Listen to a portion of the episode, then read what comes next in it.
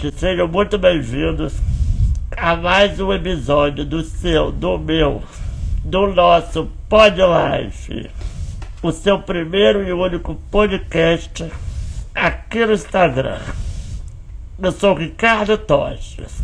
Não deixe de curtir, comentar aqui na nossa live. Se puder mandar a minha live para os seus amigos, isso ajuda muita gente. É, também não deixe de seguir aqui o meu perfil no Instagram, com arroba Ricardinho Tostes. Esse episódio tem o apoio dos meus parceiros da crack.bet e Dimensão. Durante o episódio eu falo um pouquinho mais sobre cada um deles para vocês. A minha convidada de hoje, gente, é uma pessoa super especial que eu admiro muito o trabalho dela. Ela é psicóloga, perita criminal, atua na área forense há 44 anos. Tem especialização em criminalística, psicologia clínica e criminal profiling. Durante os anos de 97 a 99, ela foi presidente da Associação Brasileira de Criminalística, sendo uma conselheira vitalícia. É professora de patologia forense, desculpa, psicopatologia forense, análise psicológica de mentes criminosas e muitas outras disciplinas atua como perita criminal. Não, ela atuou, gente, como perita criminal em alguns casos de repercussão, tais como o acidente da TAM, Gil Rugai, o caso de Isabela Nardoni e o primeiro caso de stalking no Brasil, o caso da apresentadora Ana Hickman e o raid do Tocantins onde receberemos a Maga Suprema da Perícia Criminal e a mestra do Luminon, doutora Rosângela Monteiro, gente. Noite, é, doutora Rosângela. Primeiro de tudo, né, eu gostaria de agradecer a senhora por ter aceito esse convite. Dizer também que eu sou um grande fã do trabalho da senhora acompanho, assim, já acompanhei vários podcasts que a senhora participou. É, acompanhei muito o trabalho da senhora pelo caso Isabela Nardoni, né? Que foi um grande marco, eu acho, na carreira da senhora, né? Que foi um crime também que chocou muito o nosso país o, pela narrativa, né? Sim. Mas é, o primeiro momento, doutora, eu gostaria que a senhora, para quem não te conhece, se apresentar e falar um pouquinho do trabalho da senhora, como que esse trabalho chegou até a senhora. Certo. Então, Ricardo, bom, eu gostaria também de agradecer o convite. Eu acho ótimo participar desses podcasts. É uma linguagem diferente, é um bate-papo, a gente pode se estender, fica à vontade, e a gente atinge assim, um público que a gente não tem noção. Né? Às vezes a gente, a gente tem uma ideia que só pessoas da área, especificamente, né, se, inter, se interessam por esse, por esse assunto, mas eu vejo que não. Né? Todos os segmentos aí da sociedade é, desperta o interesse nessa área. Então, muito obrigada, Ricardo, pela, pelo convite. Eu sempre que posso Estou né? participando, adoro participar de podcast. Então, é, as pessoas que já me conhecem, aqueles que não me conhecem, já sabem que eu estou na área forense há 43 anos. Na verdade, eu comecei como técnica de laboratório no Instituto Médico Legal aqui de São Paulo. Né? Eu havia feito um curso de análises clínicas e, e tinha feito o curso assim, mas eu já estava ingressando na universidade e tal, e de repente surgiu essa oportunidade de trabalhar no Instituto Médico Legal. Achei ótimo. Então, aos 19 anos, eu comecei é, ali como técnica. Eu era responsável pelos exames de dosagem alcoólica, extração, Então, eu descia constantemente, porque eu trabalhava no segundo andar. É, é, o instituto era o da sede aqui em São Paulo, da doutora Arnaldo, não tinha posto espalhado nem nada, é, pela cidade. Hoje já está bem diferente, né? E eu sempre saía lá do segundo andar para ir no necrotério coletar material, né? Conteúdo gástrico, sangue, né? das cavidades, às vezes a, a, a própria estrutura mesmo, no né? próprio órgão, eu tinha que coletar parte dele para realizar os exames. E no Instituto Médico Legal, é, foi bom porque eu tive contato, primeiro, com o que é ser funcionário público. Né? As pessoas não têm noção do que é ser funcionário é. público. Cara, as pessoas acham que ser funcionário público é só mar de rosas, né, doutor? Ah, não. Bom, deve ter, né? Alguém que realmente seja marajá ou que esteja muito assim, porque no plano em que eu estou não é nada, não é um mar de rosas, né? Você tem que lidar muito com a sua expectativa, tem muita frustração, porque a coisa não vai na velocidade que você quer. Existem outras características, outras importantes, para mim, pelo menos. Né? É, não dá para você ficar rico, você vive ali do salário, é, o seu patrão, em última instância, é o governo, né? e aí você depende muito de, é, do, do, interesse político né? em investir naquela área. Uh, e ciência é uma coisa complicada ainda aqui no país, né? parece que a pessoa tem uma dificuldade, o, o governo tal, a, a investir em ciência, e o trabalho da perícia, seja no Instituto Médico Legal, seja no Instituto de Criminalística, é ciência, gente. Ah, o perito que vai para a rua também. Né? Ele não está fazendo tra trabalho de investigador. Tal. Se você é policial, você tem que ter aqueles cuidados, você vai acabar lidando com situações complicadas na rua, mas o teu trabalho é científico. Então, no meio dessa salada, você ainda tem que ter uma postura científica, seguir procedimentos, protocolos, para desenvolver um trabalho bem feito. Mas aí, voltando ao ML.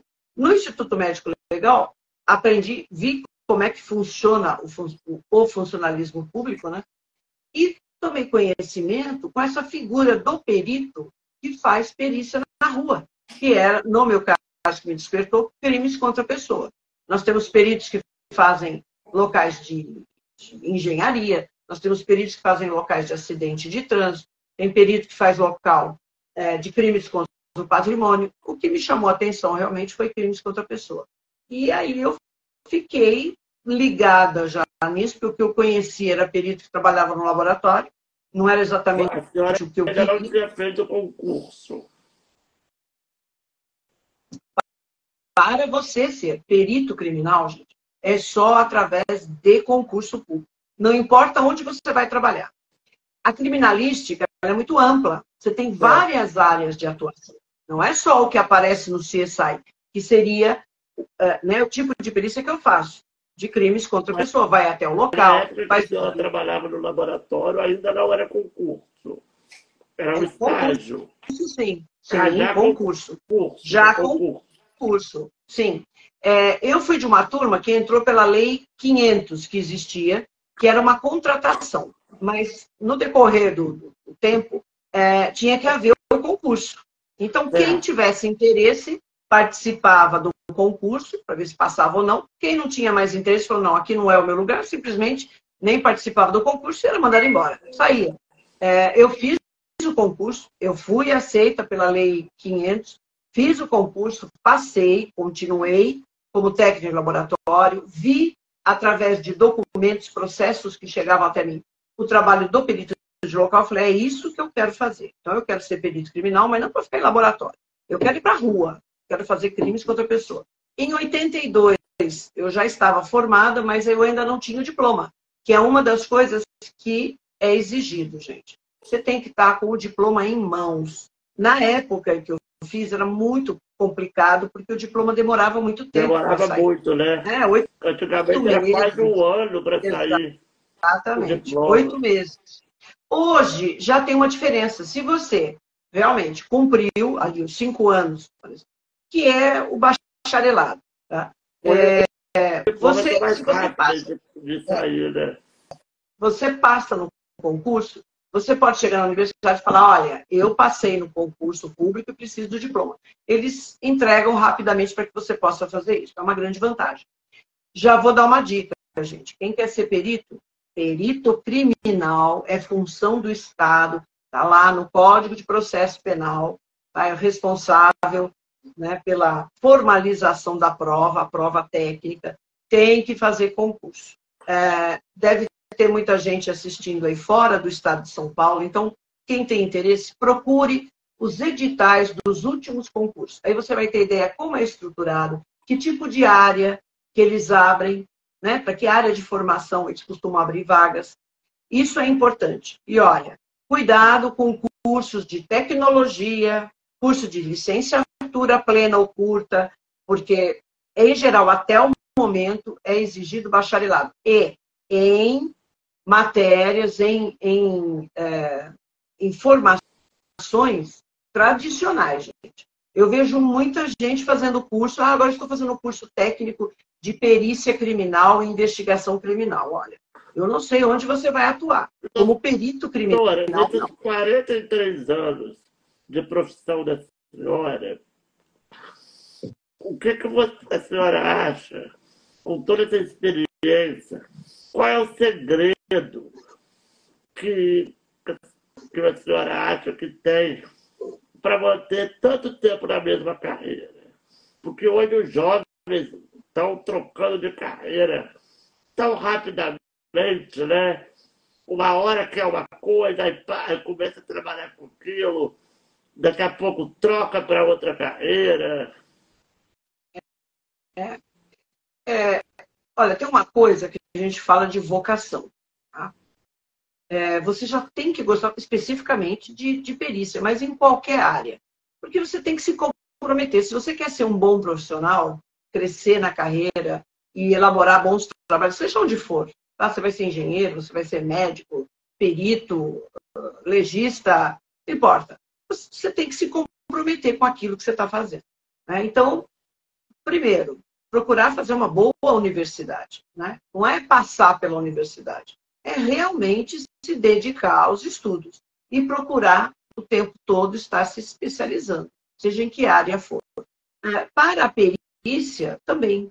Tem uma frase muito boa do Mério Rojas, que ele fala que é, para você chegar à verdade, primeiro você tem que ter um preparo técnico e depois você tem que ter vontade né, de mostrar o teu trabalho. Então, não basta você ter um conhecimento técnico excepcional se você não se compromete. Você vai fazer um laudo que não diz nada. Como eu vi milhares de laudos assim.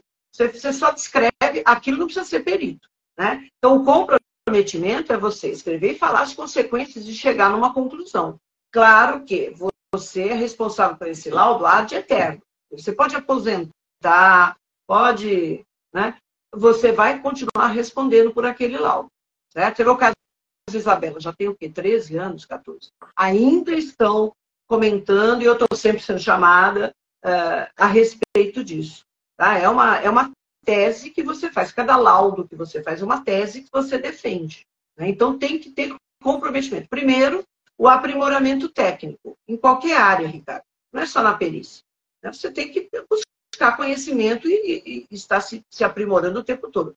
Depois, é, você se comprometer. E para se comprometer com o trabalho, você tem que ter vocação.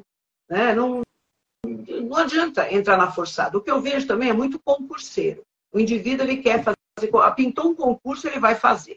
Ele não tem um comprometimento. Ele, né? é, ele tem comprometimento com o concurso. Então ele entra, tira a vaga de alguém que efetivamente é, se dedicaria, porque daí três meses, quatro meses, isso acontece o tempo todo. No meu concurso também teve. Quer dizer, mal começamos a academia, já teve gente que já saiu. Quer dizer, você tira a vaga de uma pessoa que realmente ali está interessada e queria se dedicar, porque você já está pensando, ah, não, agora eu vou fazer um outro, eu passei nisso, eu vou fazer outro concurso, que ele não para. Então, é comprometimento e aprimoramento técnico.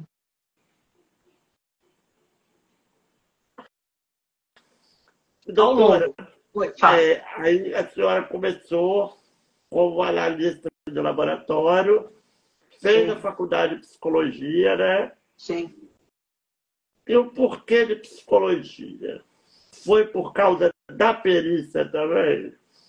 Não. Quando eu iniciei o curso de psicologia, eu nem sabia que existia perícia. Na verdade, eu comecei o curso de psicologia, eu, fiz o vestibular de 77, então 78, né? Eu comecei o curso de, de, de psicologia. Na verdade, eu queria uma área que fosse de saúde, né? Eu tinha umas neuras assim comigo. Eu, eu não fiz cursinho, né? E, e, fiz o concurso da FUVEST, acho que foi o primeiro ano que teve FUVEST. Antes era CCEM, CCEA, Mapofeira, uma estrutura diferente. Fiz, passei na primeira fase, mas na segunda não, eu fiz para medicina. Aí fiquei assim, não, eu não quero ficar sem estudar. Eu, eu fui na cabeça que eu tinha que estar estudando. Cursinho para mim não era estudar, era um negócio meio no limbo. Então eu comecei, como eu passei para psicologia, né? Meu pai mesmo falou, Rosângela, você vai, você vê se você gosta. Se você está achando que isso não é o suficiente, você quer fazer medicina, aí você vai tentar medicina. Mas eu gostei. É um curso interessantíssimo, porque ele tem uma parte de biológicas muito forte. Você tem aula de fisiologia, de anatomia, de biologia, de patologia, você tem uma, uma base, você tem que ter uma base de biológicas muito grande, e depois você parte até para uma área de humanas, que são as abordagens, né, é, dentro da psicologia. E, e dentro da psicologia, o que eu melhor me, me encontrei foi nessa parte experimental científica. Né? Então, a parte de psicologia comportamental, psicologia experimental. Então, na faculdade, eu já estava ali monitora dessas matérias, sempre gostei dessa parte mais científica mesmo, né, de estudos científicos. A terapia comportamental tem tudo a ver comigo, porque é uma coisa mais direta, objetiva, né? Análise, cheguei a fazer, né, matérias de psicanálise, mas não é bem o meu, meu caminho. E isso foi muito importante, porque lá na frente, né, eu já perita, tudo, eu tomei conhecimento é, da, do criminal profile. Profile, que trabalha justamente com psicologia comportamental. Então, parece que tudo na minha vida foi se encaixando. Né? Eu já estava à busca disso. E, e, isso dentro da polícia. Né? Porque o criminal profiling ele foi desenvolvido pela polícia para a polícia, lá pelo departamento de, de psicologia comportamental do FBI. Então, isso aí teve tudo a ver, veio ao encontro do que eu esperava. Né? Então, as coisas meio que foram encaixando. Claro que, como perita criminal, né? Não dá para ser psicóloga, atuar é, usando a psicologia na perícia criminal. Por isso, Ricardo, que quando você passa no concurso, você tem que fazer, é obrigatório fazer um curso técnico profissionalizante em criminalística ou em ciências é. forenses. É obrigatório. É isso que vai te formar perito criminal. É esse enfoque né, absolutamente forense e forense tem a ver com desvendamento de crime, e desvendar um crime é você chegar à autoria e oferecer a dinâmica desse crime. Então, tudo, tudo que o perito faz é isso. Ele está tentando ali, ele busca desvendar aquele crime, tá? através dos você, exames. É, a perícia, então, para a gente entender, por exemplo, aqui é uma, a minha casa é uma cena de crime. A senhora vai chegar aqui e vai vai traçar a dinâmica dos fatos que aconteceram aqui, né? Sim. O criminoso entrou por essa porta, arrombando ela, ou entrou por essa janela, quebrou ela, fez a vítima, matou a vítima na cama, né? Sim. Essa é toda a dinâmica que a perícia traz, né? Sim. A dinâmica é isso. E por incrível que pareça, é o mais difícil, Ricardo. Hoje nós temos muitos recursos para chegar à autoria. Se o local está preservado, né, a gente tem condição. Existe o DNA, que é fabuloso, existe comparação né, de arcada dentária, existem as impressões dígito papilares que continuam importantes para isso. Agora, a dinâmica é complicada porque eu preciso de muitos elementos materiais. Eu não posso achar nada, Sabe? Não, na perícia não tem isso, gente. O perito ele está dentro de um quadradinho dos elementos materiais. Claro que como humano, você vai adquirindo know-how, você chega no local, você sabe que aquela história não está batendo. né? Que a gente fala, ela não está redonda, ela está quadrada. Ela tá não, não tá legal, não está se encaixando. Mas se eu não tiver elementos materiais, evidências técnicas, visíveis, a olho nu ou usando né, qualquer tipo de, de suporte, eu não posso criar uma hipótese ou uma dinâmica. Se eu não tiver elementos não materiais que substituem. na sua cabeça, né? Não, não. Não, na verdade, é, o perito, é, quando ele chega ao local de crimes contra a pessoa, tá? Estou falando de crimes contra a pessoa. Você tem três hipóteses possíveis. Ali aconteceu um acidente, um suicídio ou um homicídio. Eventualmente, nós pegamos morte, morte natural. Eventualmente, mas aí já é uma configuração bem diferente. Eu tenho três hipóteses. O que vai mostrar para mim se aquilo é um suicídio, um homicídio, um acidente, são os vestígios, são os indícios. Quando eu chego no local, eu vou encontrar N vestígios. E basta estar tá vivo para a gente deixar vestígios, Ricardo. Basta você estar tá vivo. Onde você passa, você está deixando pelo, saliva, cabelo, sabe? O tempo todo, fibra da tua roupa, né? fibra sintética, fibra é, de algodão, dizer, tudo. Nós estamos. Basta você estar tá vivo e se movimentando, você está deixando vestígio. Mas nem todo vestígio tem relação com o crime que ali aconteceu. Tá? Então, vamos supor, aconteceu um crime numa sala de aula.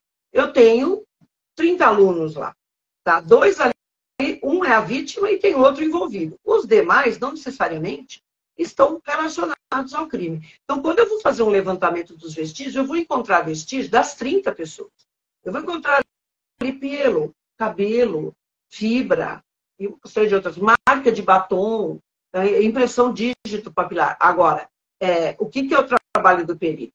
Eu encontro esses vestígios, mas eu tenho que estabelecer com esses vestígios o nexo causal. É uma relação de causa e efeito. Quando eu consigo estabelecer essa relação, eu sei que aquele vestígio já é um indício. Então, ele sai da categoria de vestígio, no geral, e passa a ser um indício importante, né, para você definir.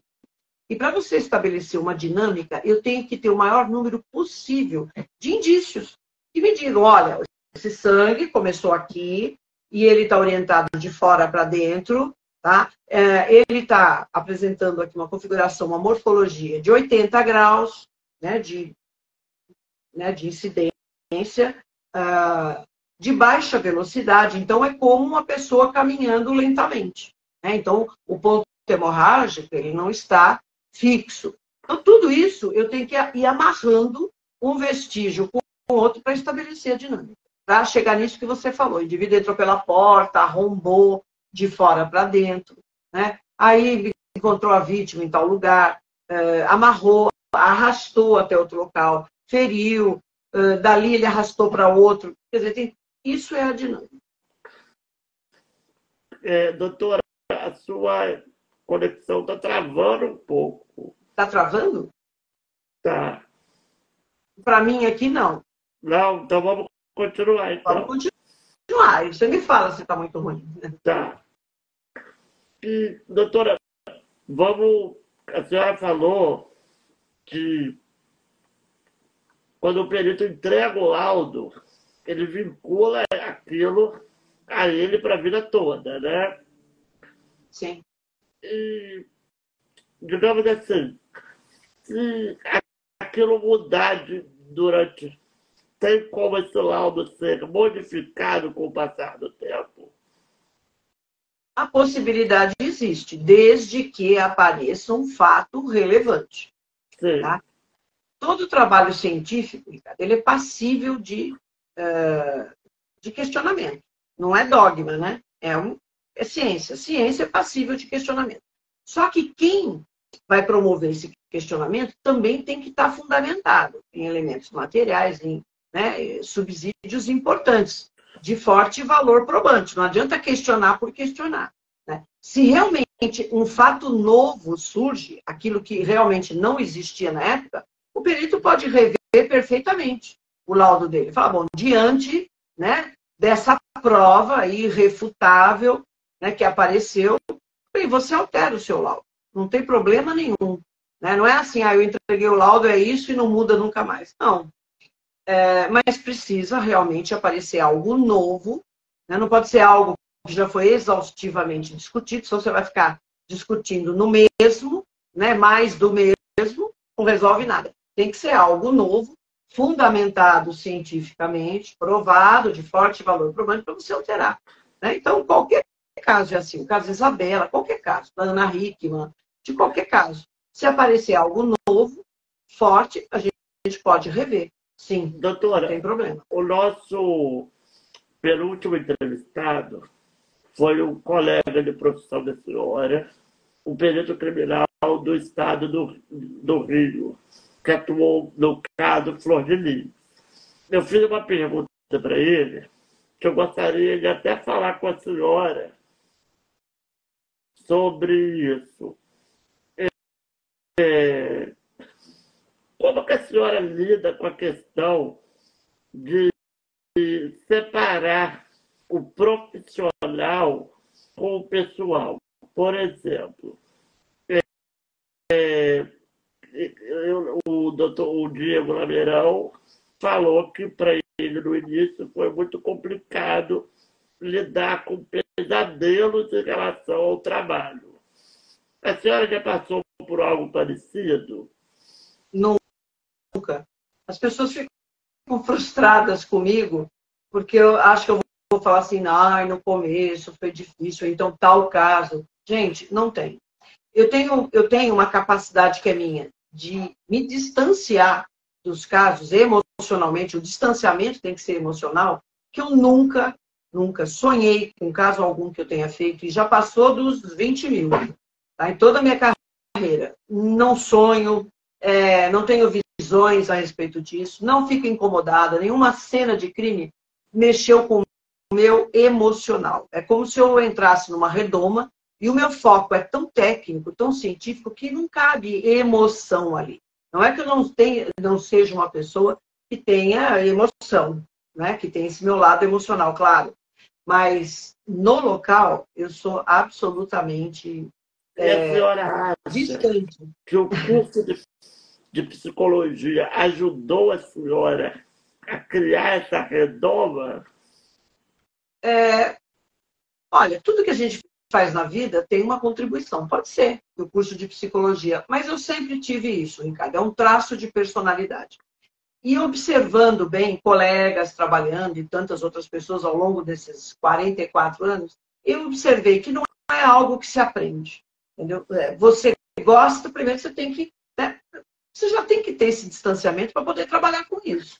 Porque só você só vai trabalhar com o que existe de pior no ser humano. Aqui não tem nada cheiroso, gostoso, legal. Não tem. Não tem. Cena de crime, gente, não é aquela coisa que aparece no CSI. Entendeu? Que o indivíduo chega assim, e parece que está tudo, e todo mundo com o nariz em cima do cadáver, sem nada. Não, gente. Tem odores horríveis. Tem o cadáver fresco, tem um cheiro específico. O cadáver em decomposição tem outro. Tem relaxamento de esfíncter na hora da morte. Então você encontra fezes, urina, vômito. Porque é uma, é uma situação de tensão. Né? Além, além de todos esses elementos. De, de esfíncter, doutora eu lembrei ah. de uma coisa muito curiosa que eu assisti uma, uma vez. Eu assisti um programa o, do Porchat e teve uma atriz que foi contar que ela estava fazendo um, um laboratório para viver uma perita num seriado. Aí a perita levou ela no local de crime e quando eles mexeram no cadáver, o cadáver emitiu um som. Mas ela, eles ficaram, ela ficou apavorada e, a perita, com maior naturalidade, falou assim: não, isso daí é o famoso peito da morte. Os cadáveres, alguns emitem esse som quando se mexe, é uma liberação gasosa. Sim. É, não necessariamente todos, tá? Depende também do estágio já dos fenômenos cadavéricos. Mas os gases são comuns. É, casos de enforcado, onde existe uma, né, uma pressão, uma constrição muito forte no pescoço. Então, o que, que acontece? O ar fica aqui nas cordas vocais parado. Quando você tira o laço, o cadáver emite um som. mas é do ar que, tá, que ficou pela constrição do pescoço. Então, já tive assim local cheio de curioso, e quando eu fui tirar o laço, o cadáver fez aquele som, né? De ah, Sobrou, né? Todo mundo saiu correndo. Isso aí, acho que a maioria dos pedidos já passou por isso, porque curioso sempre tem local. Sempre, gente. A não ser que seja uma coisa muito restrita. Você vai encontrar ali o pessoal que vai, leva o nenê, leva o filho, vai com o cachorrinho, é, fica ali todo o caso que tem na, na no bairro, ele está presente, porque ele curte. E as pessoas se assustam, porque ninguém espera, né? Mas é, isso é normal. Tá? É a mesma coisa, eu estava vendo esses dias que ai, houve uma pesquisa que, que percebeu que o cadáver se mexe, né? Enterrado. Gente, é claro que ele se mexe.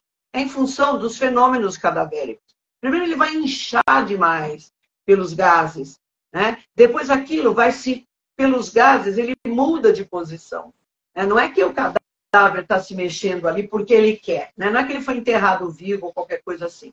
Mas são os fenômenos cadavéricos que levam a isso, né? Da, do, do cadáver se mexer. Depois vira, né? entra num outro processo que é a coliquação. Você vai se desfazendo. Então, é, fala assim, nossa, como é que o indivíduo quando foi enterrado, ele estava em decúbito dorsal, né? Estava de barriga para cima, e agora ele está de lado ou está para baixo. É em função dos fenômenos cadavéricos. Aí o pessoal cria muito em cima disso. Cria umas né? teorias, né?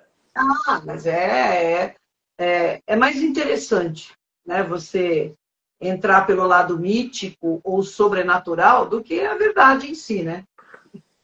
E, doutora, durante esses anos que a senhora trabalhou nessa área, trabalha, né? Teve algum caso que mais marcou a senhora, tanto pela complexidade ou pela forma do crime? Olha, não dá para a gente fugir do caso Isabela.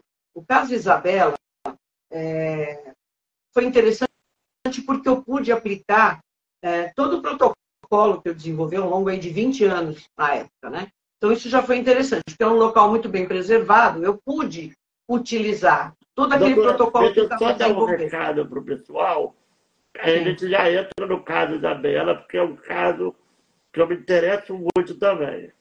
Eu gostaria de pedir a todos que estão entrando na live para seguir o meu perfil, que toda semana tem um convidado inédito com uma história super bacana.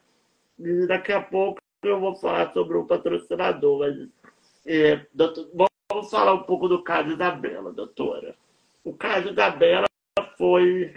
Todo mundo, todo mundo acompanhou esse caso pela televisão, né? Sim. Foi um caso que parou o Brasil. Eu acho que até parou o mundo, né? Por, pela brutalidade e pela crueldade com que foi esse caso, né? Como que esse caso chegou para a senhora? Então, eu estava comentando a respeito do caso Isabela. É, não foi algo complexo, em termos assim, periciais, um quebra-cabeça muito complicado de montar. Fácil, né, não foi. Sim, porque eu já me dedico a isso há muito tempo. Não foi o primeiro caso que eu atendi de uma criança e não foi o último, né? Nessa circunstância de ser jogada por uma janela. Isso a gente conta. Eu atendi vários casos assim, de um adulto que abusa de uma criança que é vizinha e tal, e joga a menina pela janela. Gente, isso aí não foi algo. É que a mídia nunca se interessou. O trabalho do perito ele é muito de bastidor. Né? Ele está ali preocupado realmente com os elementos materiais, com toda a ciência por trás disso. E não aparece, não o aparecia. Ela deu um destaque para a perícia. Aí mudou. Exato. Então, assim, foi um caso. falando da, de perícia. É, exato. então, assim, um caso que realmente, claro que marcou minha vida, mas não pela complexidade do caso em si pericial, mas pelo interesse, assim, absurdo da imprensa e das pessoas. Todo mundo começou a entender e a ver que, que, o que, que se fazia aqui no Brasil, porque ninguém tinha noção. Achava que isso só acontecia nos Estados Unidos, no Reino Unido, né?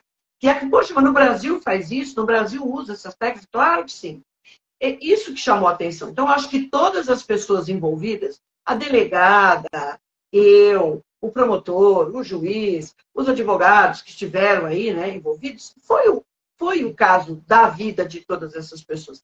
Por essa exposição absurda né, que nós tivemos. Não poder dar um passo né, e ver como é que a mídia lida com isso. Então, o caso Isabela é, marcou a todos nós por isso, por esse interesse absurdo. Agora, como eu cheguei nele, na ocasião, eu era assistente técnica da diretoria do. O meu papel era dar assistência aos peritos que estavam no plantão, aos peritos que faziam reprodução simulada, aos peritos que faziam exame de peças. Eu estava ali disponível 24 horas. Eu ficava com o celular do lado, e se um perito tivesse qualquer problema no local, ele poderia me ligar e falar, é, olha, está acontecendo assim, o delegado está pedindo assim, eu quero fazer assado, o que, que eu faço? Desde coisas assim, até, olha, você poderia vir, porque eu estou vendo um negócio diferente, o que, que a gente faz? Eu, eu não libero. E foi exatamente isso que aconteceu no caso Isabela. O perito de plantão, obviamente, cai, entrou o caso, é o perito de plantão que vai atender. Ele chegou lá e viu que tinha algo diferente. Né? Naquela ocasião, em 2008, é, eu era praticamente a única perita que trabalhava com análise de mancha de sangue, com os reagentes para mancha de sangue latente, com as luzes forenses. O pessoal ainda não estava muito ligado nisso. É por isso que é, a maioria do a país. A é chamada de mestre do luminol. É. É, isso aí o pessoal que criou são os psicofãs que acabaram criando aí. Que eu... É porque, olha, pra você ter ideia, esse reagente, o luminol é nome comercial. Uh, o luminol, gente, eu já lido com isso desde 1999. O caso aconteceu em 2008. Então, a gente, eu já estava trazendo uh, esse tipo de tecnologia, fazendo testes, vendo se o negócio era aplicável já mesmo na nossa uma base de conhecimento muito grande, né? É, eu tinha 10 anos já mexendo com isso, né? E com as luzes forenses, eu já tinha usado no caso da TAM, eu já tinha usado as luzes forenses, eu usei o reagente, no caso da TAM, que foi um ano antes. Porque eu mexia então, depois. Nós vamos até entrar no caso da TAM. É. Eu tenho algumas dúvidas para perguntar para a senhora. Sim. Então, voltando ao caso da Isabela. Ele, ele chegou e falou: olha, aqui precisa ver, tem umas manchas de sangue, não sei, papá. E o perito de local, ele atende tanto local que não dá para ele ficar com um caso desses só. E não tem condição. A gente, nós somos muito poucos, sempre vai ser. Eu também, eu não fiquei isolada, ah, você só vai fazer o caso Isabela. Não. Eu continuei trabalhando do mesmo jeito, fazendo todos os outros casos, dando assessoria ali para a diretoria da mesma forma. Enfim, eu cheguei e falei, tudo bem, então eu vou, vou ver o que está acontecendo. Eu não estava nem sabendo de nada. Se era madrasta, se era pai, quando a gente chega no local, a gente não tem conhecimento nenhum, porque a requisição ela é muito simples. Para ter ideia, a requisição da Isabela é assim: requisito perícia para o local de latrocínio, roubo seguido de morte, quando uma criança foi jogada da janela do sexto andar. Isso é Era isso. Eu não sabia o nome da menina. falar, doutora. É, o, a tese inicial, né, de investigação era um latrocínio que é basicamente um roubo seguido de morte. Né? É. eles falavam que tinham entrado alguém no apartamento e Sim. arremessado a menina pela janela. Sim. Aí chegou a requisição para a senhora de um latrocínio com homicídio, com arremesso de uma criança pela janela. Sim. Foi isso, exatamente. Não é. chega mais nenhum tipo de informação, né? Não, não chega por quê? Porque a delegada, no caso era a delegada, ela também estava se inteirando dos fatos. Então, a primeira informação que ela obteve, que o delegado, quando ele está ouvindo lá as pessoas, a pessoa vai contar a história que ela quiser. Né? Aí o delegado ouve e ele faz uma requisição, fala, olha, é latrocínio e tal, e manda. Isso, para mim e para os peritos... O mais curioso também, doutora, Oi? É que o, o mais curioso é que o prédio do casal era ao lado de um local de polícia, né? Corregedoria é. da Polícia Militar. Então, foi várias ligações para a polícia Sim. de moradores, falando que tinham visto uma menina cair, Sim. que jogaram uma menina na janela. Sim. Aí chegou muita polícia ao mesmo tempo. Sim, mas quem toca a investigação é a Polícia é. Civil. Sim. Independente da polícia militar. é a polícia judiciária. Uma muito grande na cena. Ah, né? sim. Isso colaborou porque é a corregedoria, é vizinho mesmo, de muro. É, é a corregedoria da polícia militar. Sempre tem policial militar de plantão lá. Quando eles escutaram, jogaram a Isabela da janela, algo assim, eles que foi a é, jogaram a menina da janela. Eles já estavam lá.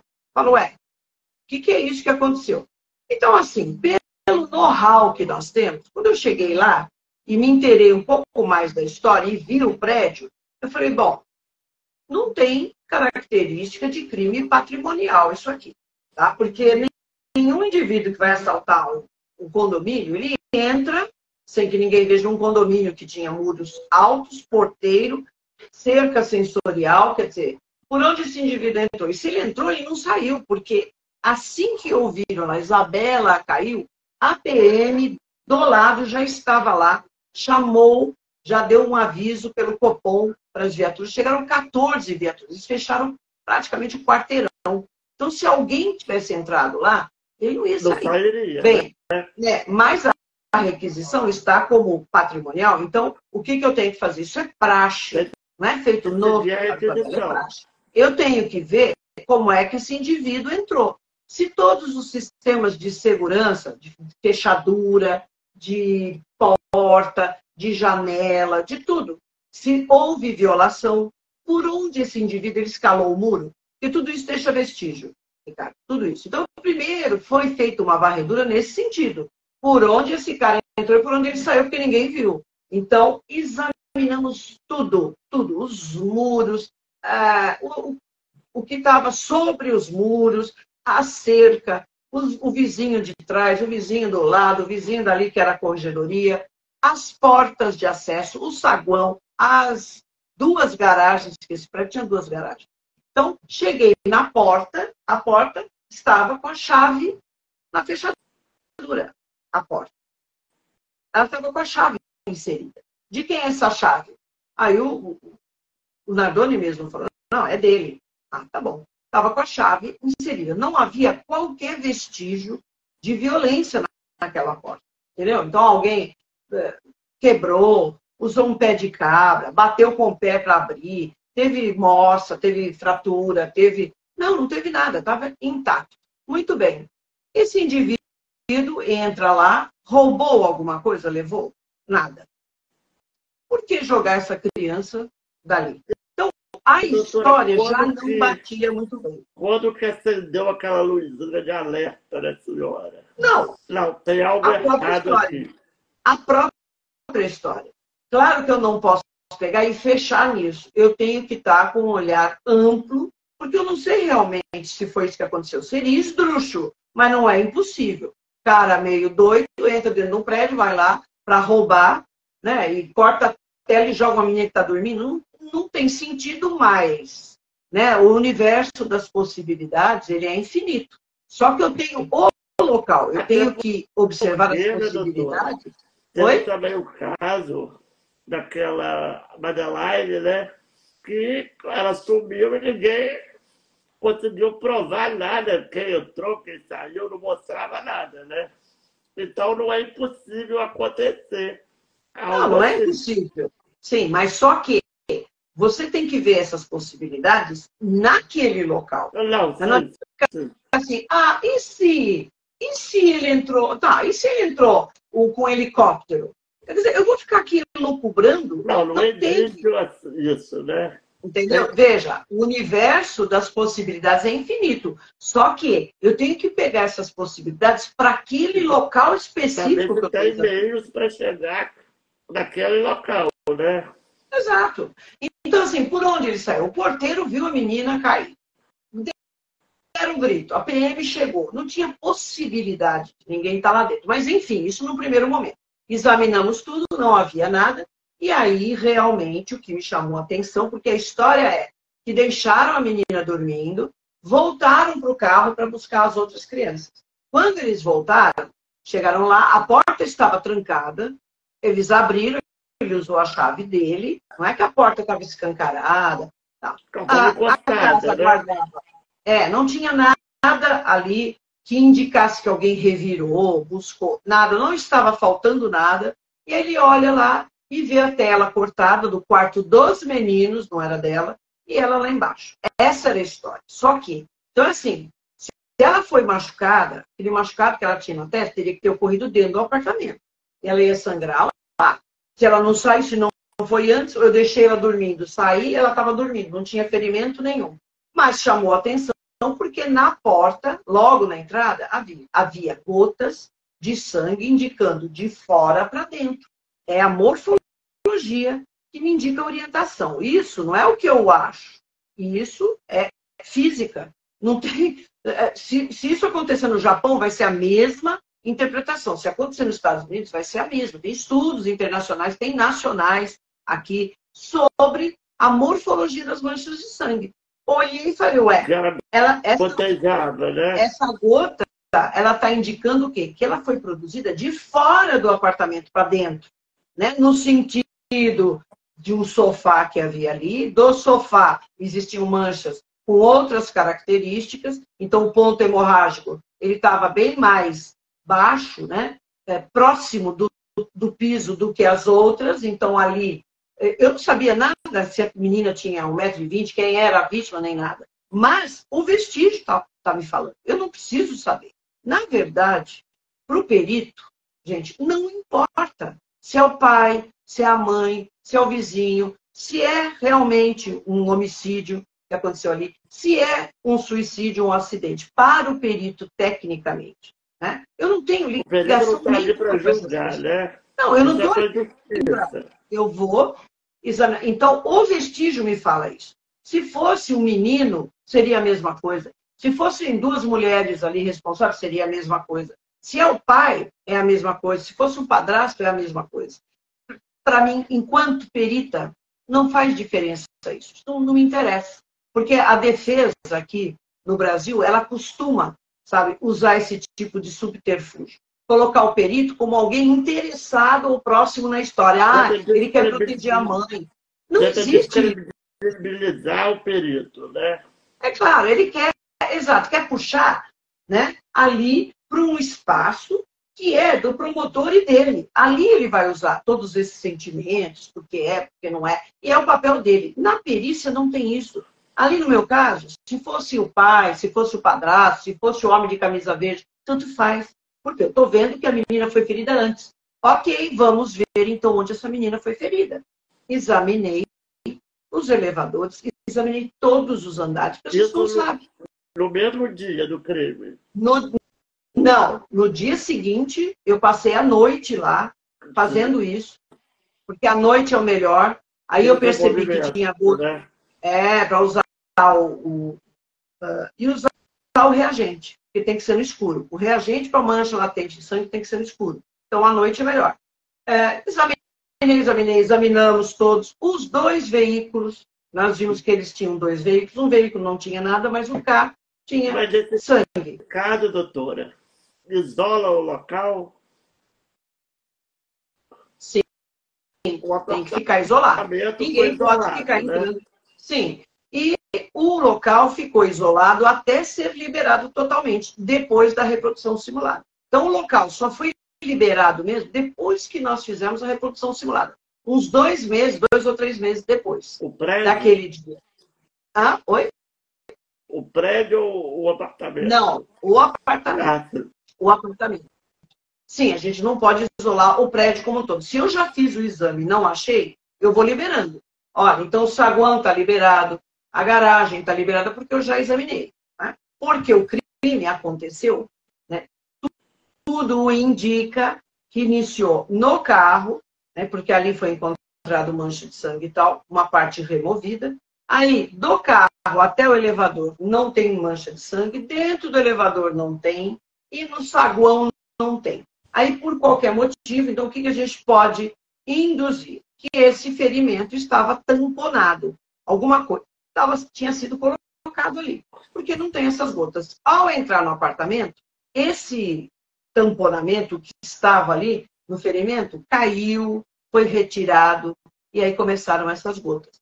E claro que a gente observou é a fralda no balde. se eu, eu entro num local onde é, existe uma desordem generalizada, ali não é uma desordem de gente que foi roubar, buscando joia, não. Era uma, um local. Era, era é, algo de rotina, né? É, era uma, a, to, toda a desordem ela tinha característica né, de um hábito rotineiro daquela família. Eu não julgo isso, mas eu tenho que falar isso para o juiz, porque ele vai olhar a foto e vai falar, mas o que é isso aqui? É busca ou o quê? Não, não é busca. Tá? É o hábito rotineiro. Então, encontrar roupa para todo lado, sacola para todo lado. do caso da Suzana, né? Que era tudo muito organizado. Totalmente. O local, é, o local parecia né, um hospital. São dois extremos. A gente nunca pode chegar nesses extremos, porque é de estranhar também, causa estranheza, um local onde absolutamente tudo está arrumado. Tanto é que ela né? tudo. tentou limpar as coisas o máximo que ela podia para largar uma organização local perfeita, né? É, exato. Agora, lá no, no na família dos Nardoni, era isso. Eu não estou lá para julgar. Em nenhum momento eu falei, nossa, que família né, desajustada. Nossa, que gente porca que deixa tudo. Não, isso aí é minha opinião particular. Não é isso que eu tenho que colocar no laudo. Eu tenho que mostrar para o juiz que a desordem ali era rotineira. Muito bem. Ok, era uma desordem. Por isso que aquilo complicou até eu conseguir todos os calçados que tinha. Tinha sapato em cima da televisão, sabe? sabe? Em local que você não, não imagina que tem. Tive um trabalho danado de botar lá para pegar 80 pares de calçados para poder examinar uma marca de solado de calçado que tinha, para ver se, quem que, né, se era alguém da família ou uma pessoa de fora. É... Então, todas essas coisas vão todas pontuando, me mostrando um caminho, esses vestígios. E eu tenho que seguir esses vestígios. Eu não escolho. Ah, não, esse aqui não é bom. Nossa, esse aqui vai apontar para o pai. Eu não vou colocar. Não é assim. O perito ele é obrigado a fazer isso. Senão ele vai responder por falsa perícia. Né? Então, o que eu encontro, o que eu constato, eu tenho que colocar no laudo. Se for suficiente, eu estabeleço essa dinâmica. No caso, Isabela foi. Então, o importante, mancha de sangue, marca de solado de calçado sobre a cama dos, dos dois ali, que eram camas próximas ali junto à janela dos meninos. E a camiseta. É, a camiseta fechou essa dinâmica. E a camiseta só chegou para mim nove dias depois. Eu fiquei pedindo, gente, eu preciso das vestes, que é algo extremamente importante o exame das, Até das pessoas, não só da vítima. poder criar um cenário de como aquilo aconteceu, né? Então, Ricardo, veja só. Nós já sabemos, quem é da área estuda, especialmente violência doméstica, violência contra a mulher, violência contra a criança, que é o meu caso, e aí entra uma boa parte da psicologia, que sempre me interessou. Eu posso não ter utilizado especificamente conhecimentos de psicologia para na perícia, porque é bem quadradinha mesmo. Mas eu nunca deixei de ser psicóloga. Então, todo esse aspecto da violência, minha vida toda eu fui. Eu fui arquivando isso, fui estudando, fui buscando informação para entender. Então, a gente sabe que mais de 90% dos casos de violência vem contra dentro da família, né? Vem sempre de gente próxima. Ah, mas pode ser um cara passando na rua? Pode. Pode tudo. Só que as estatísticas mostram. Então, o que é feito de praxe na polícia dos Sempre Estados Unidos? O alerta fica para dentro Exato. da família no primeiro momento. Né? No primeiro momento, o que se faz? Querido, vem aqui. Eu quero, eu tenho que ficar com as suas vestes, o seu sapato, de todo mundo que está próximo dessa criança. Não é só a família ali próxima, é o vizinho, é um professor, é alguém que estivesse ali. Criança, outro, criança com mais idade que está ali. Isso já é praxe. Agora, aqui no Brasil, não. Você tem que pedir essa história do, do, das pessoas próximas já né, entregarem as vestes e os calçados, isso é super importante. Porque quem não deve, não tem. Né? Um caso de tá. violência sexual, eles recolhem Exato. as roupas da vítima, da vítima, tudo que estava no, no no e momento do crime para perícia. Né? Exatamente. Então, por isso que eu recebi nove dias depois. Essas roupas poderiam ter sido lavadas, entendeu? É que, né, subestimaram aí a perícia, não, as pessoas não têm noção nenhuma do nosso trabalho. Que assim que eu peguei, né, já foi possível ver as marcas da tela na camiseta. Era visível, não precisa usar nada de especial, microscópio, luz, nada Era disso. Não, lá, a olho nu, né? a olho. Eu realizei experimento, porque eu precisava saber exatamente a posição em que essas marcas foram produzidas, porque ele dizia que ele encostou na tela e passou a cabeça, tá? Com um bebê no colo. Ora, se eu estou com um bebê ou um saco de farinha, um saco de arroz aqui, ou qualquer outra coisa, e vou encostar na tela, essa parte da minha roupa, ela não vai ser marcada, porque a marca vai ficar no anteparo. O bebê, por exemplo, é um anteparo. Um saco de arroz é um anteparo. Mas só que não. Ele tinha as marcas, as mesmas marcas dos dois lados. E detalhe, nas mangas, era nessa região aqui, de dentro, a parte interna do braço, não é aqui. Né? Então, tudo isso tem que ser observado. Ora, como é que ele vai deixar a marca da tela nessa região do braço? Ninguém encosta desse jeito na, na tela. O que, que aconteceu? Nós fizemos os exames com uma pessoa da mesma, da, da mesma compleição, peso, altura, e vestindo uma camiseta da mesma marca. Eu não podia usar a camiseta, porque é uma peça de exame. Então, compramos a camiseta da mesma marca, a mesma linha de produção, tudo, tudo certinho. E realizamos os exames. Cheguei e falei para o rapaz: olha, isso aqui é a tela, era a tela mesmo, você vai passar a cabeça por aqui, como se você estivesse olhando lá. Uh, estruturamos a tela na moldura com a mesma tensão, tudo, tudo certinho. Ele olhou, quando ele saiu, claro, tinha marcas, mas as marcas não tinham aqui. Né? E aí eu pedi novamente, tenta passar um braço, porque é difícil, ó, um vão cortado tinha em torno de 38 centímetros. Era possível passar uma criança, né, o corpo de uma criança, mas de um adulto, de 1,80m, 90 quilos, o cara passa por ali. Ele conseguiu passar um braço. Foi uma posição que ele conseguiu.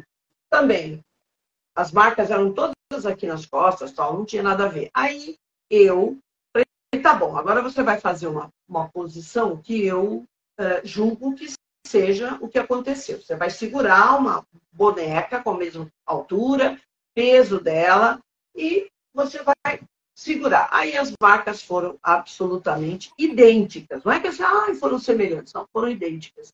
Com isso, nós estabelecemos a posição em que ela foi defenestrada. A posição de quem defenestrou e de quem foi defenestrado. Outra coisa, a remoção de sujidade do lado da parede, de fora, também foi importante para a gente estabelecer a maneira como ela foi defenestrada. Ela estava de frente, os dois braços sustidos, soltou um braço, né? fez um movimento pendular, então ela retirou sujidade. Onde foi essa sujidade? Para a palma da mão dela, gente, dos dedos. E aqui a outra mão. Então a gente precisa ficar atento a tudo, até para o lado de fora, né? na busca de vestígios. Doutora, a senhora se sentiu, se sentiu é, uma pressão da sociedade ou da mídia para resolver esse caso? Claro. Claro que tem. E um caso desse, com essa repercussão na mídia, veja que eu falei que eu sou funcionária pública, né? Então, o governador vai para devia cima ficar, do secretário de segurança. Devia ficar ligando, é. né? Não, tem é. que ser Aí o secretário de segurança. É, o secretário de segurança foi para cima do superintendente, o superintendente para cima do diretor IC, aí para cima do meu diretor e vem para cima de mim, né? Claro, é a pressão. Falei, gente, eu vou, isso aqui vai sair no tempo que ele tiver que sair.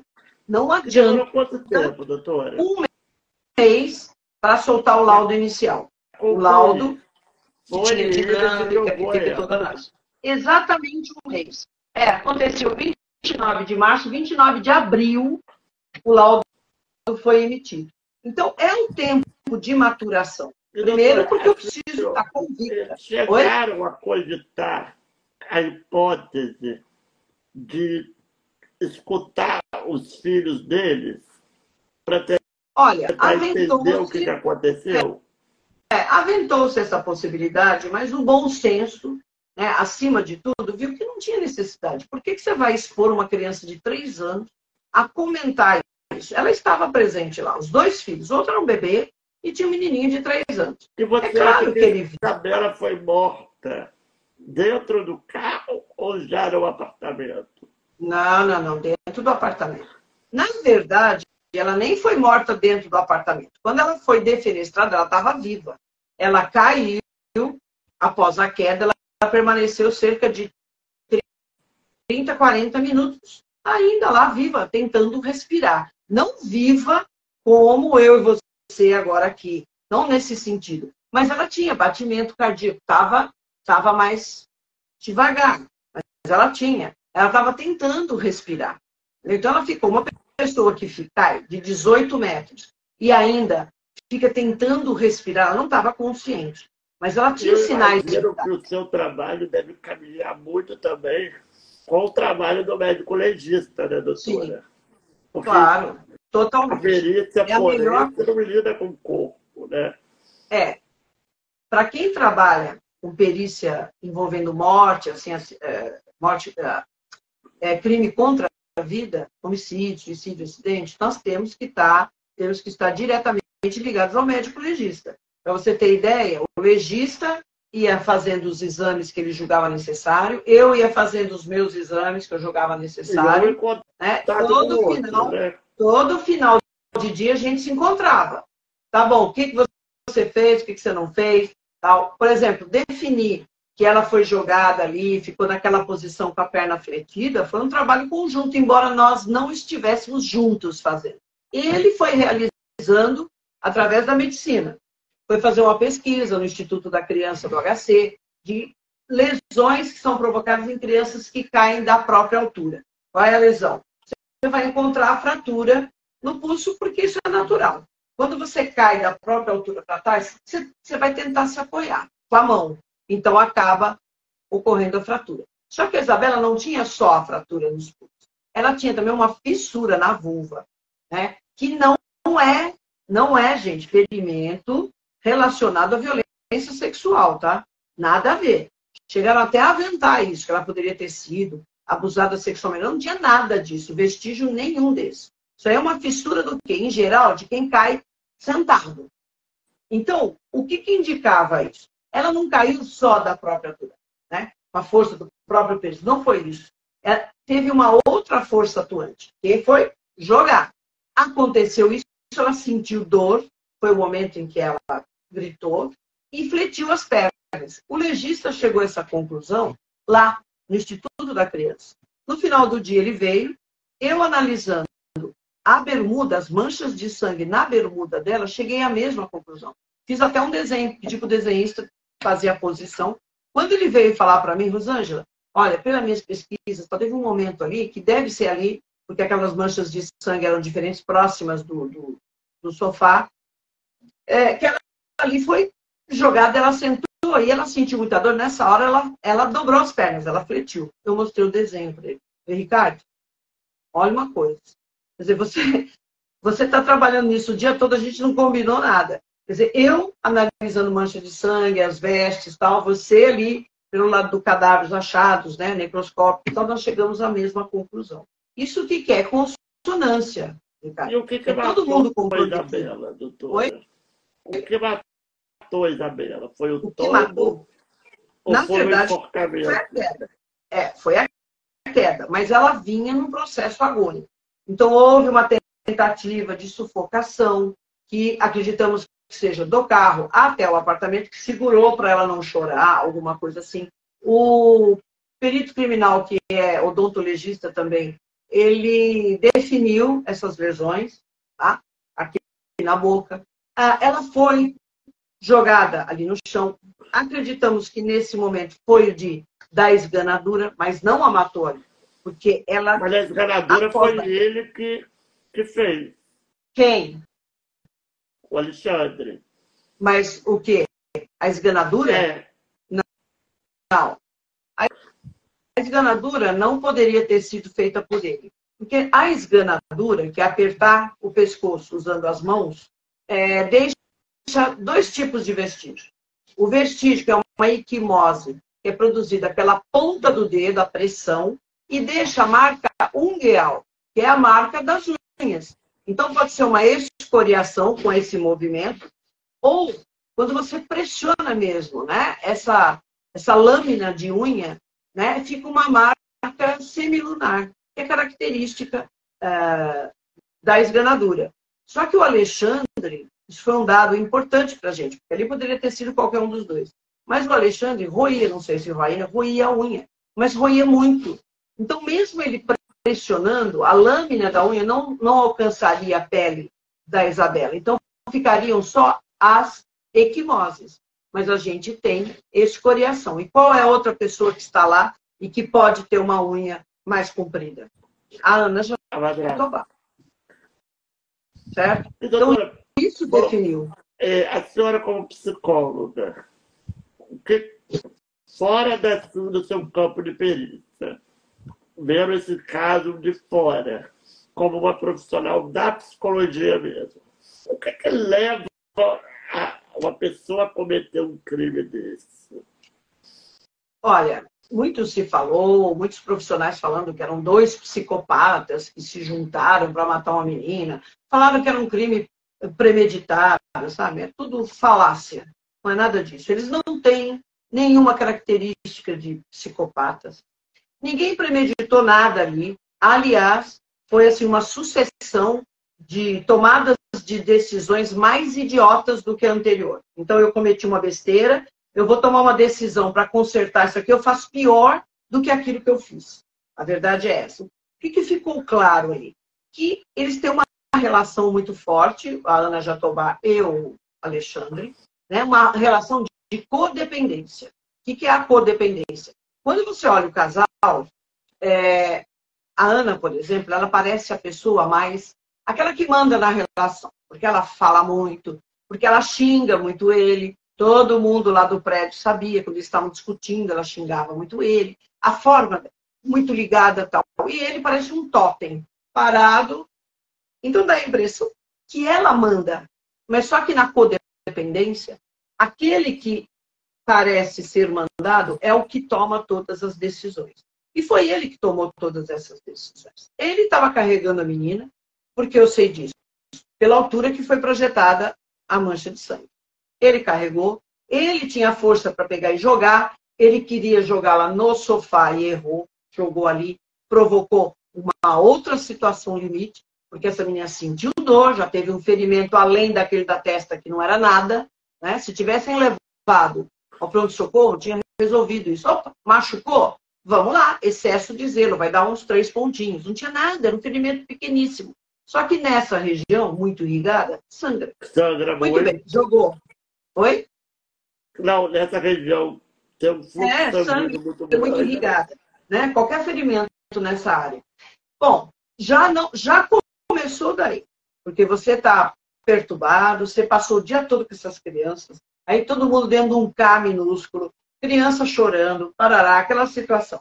Me parece que a Ana Jatobá estava passando por um momento de depressão pós-parto, então estava difícil de lidar com criança. Você imagina a criança chorando e a outra provocando, e aquele fuzuê. Todo mundo já, né, de saco cheio, como diz. Não aguento mais essas crianças.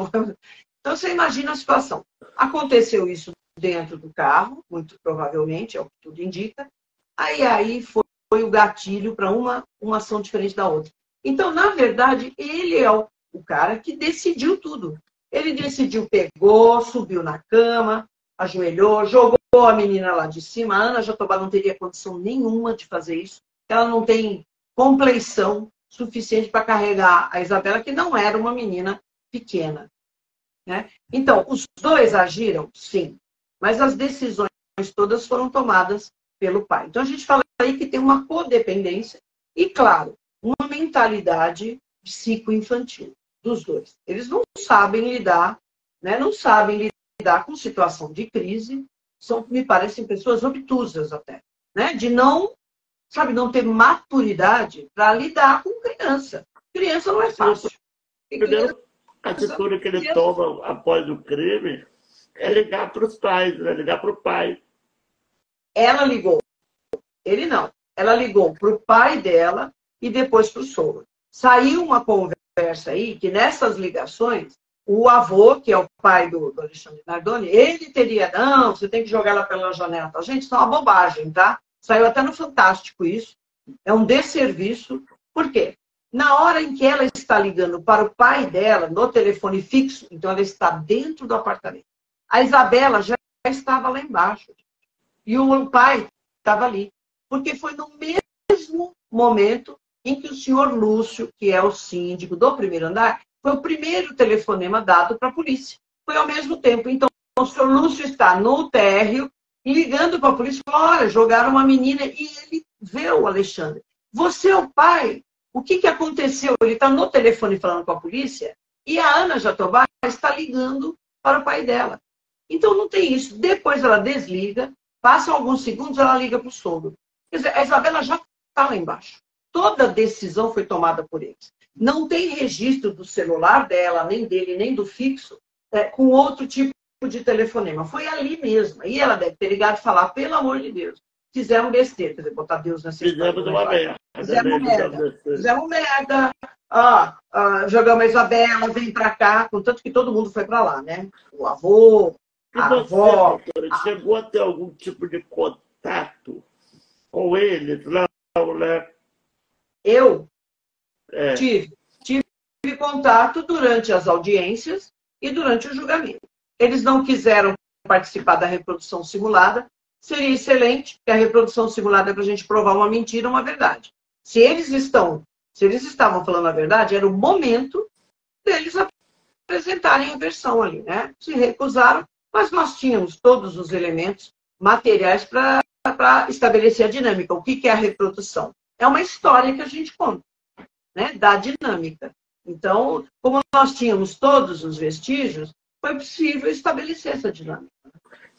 E você chegou a ter algum contato com a Ana Carolina, mãe da Isabela? Tive pouquíssimo contato com a família. Em geral, ah, como perita, a gente não tem contato com as partes, nem deve. Eu tive contato, foi no julgamento, porque eu me sentei, depois que eu saí, no dia do julgamento, é, bem no lugar, assim, estava a família dela, tinha visto. Estava a avó, que é a dona Rosa, e o irmão. Mas foi assim, uma conversa, né?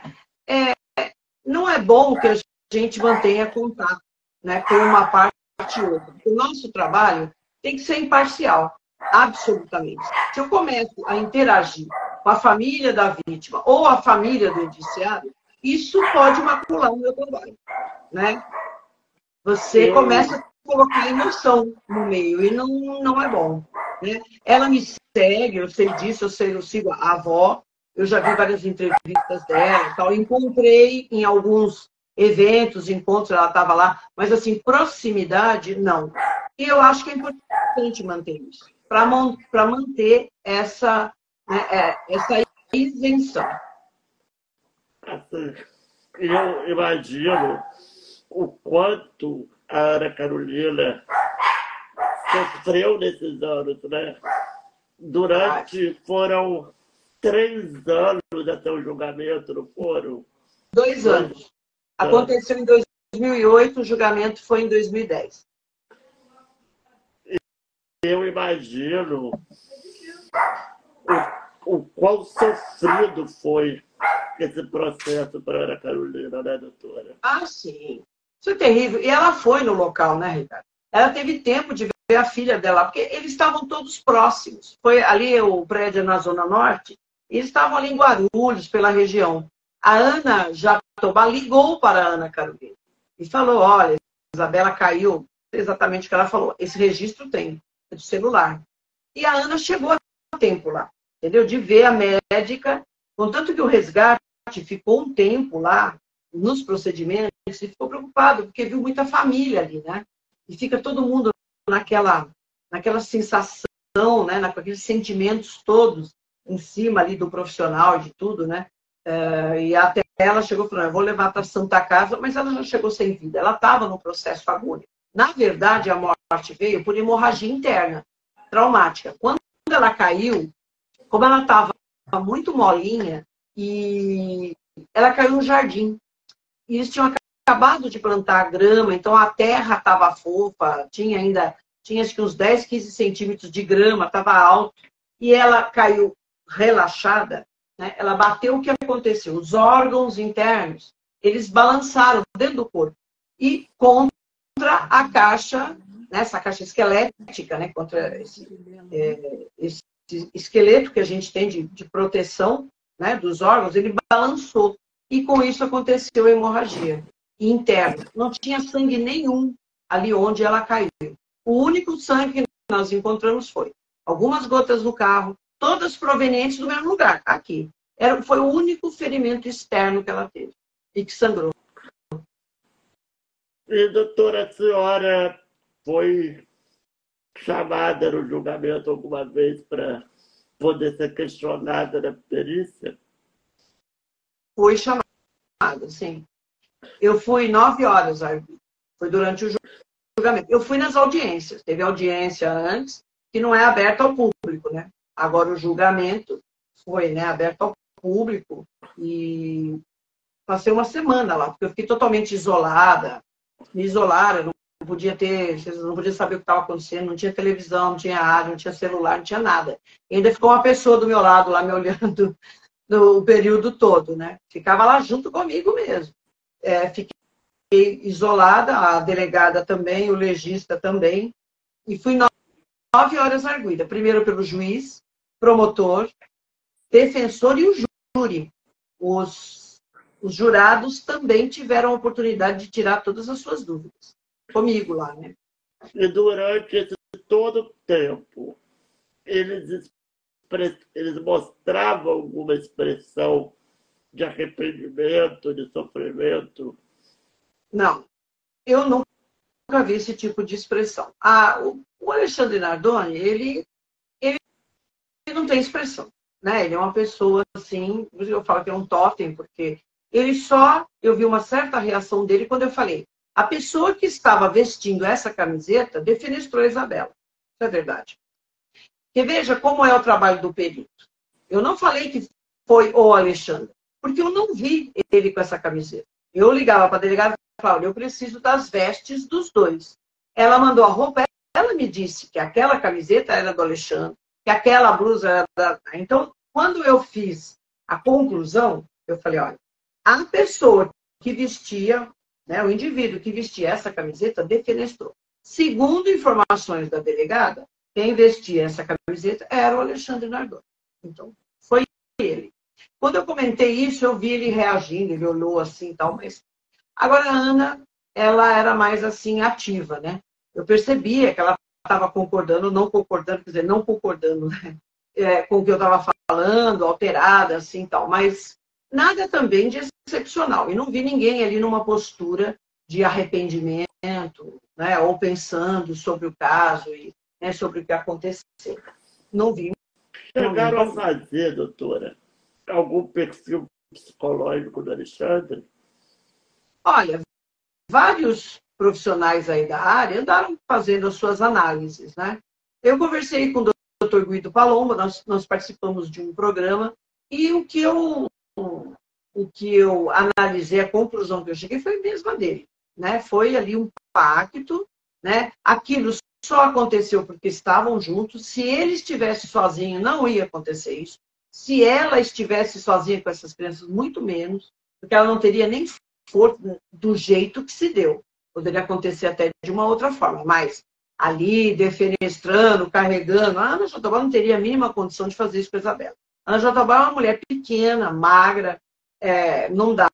E todos os vestígios mostram que a Isabela foi carregada por um homem, por uma pessoa mais alta. Quem é a pessoa mais alta lá? O pai, né? Para ser projetado daquela altura. É, mas vários profissionais chegaram aí a fazer, eu escutei algumas coisas esdrúxulas, falar que foi premeditado. Não, não tem nada de premeditação. Contanto que na, ali na qualificadora não entra a premeditação, não foi. Foi, na verdade, um, um, acidente que aconteceu ali dentro do carro e eles não souberam lidar. Né? Por isso que eu falo que é uma imaturidade emocional e psicológica também. Né? nem, nem né, deveriam estar com filhos ainda pequenos. Ela já estava num processo de depressão pós-parto, uma, uma coisa complicada.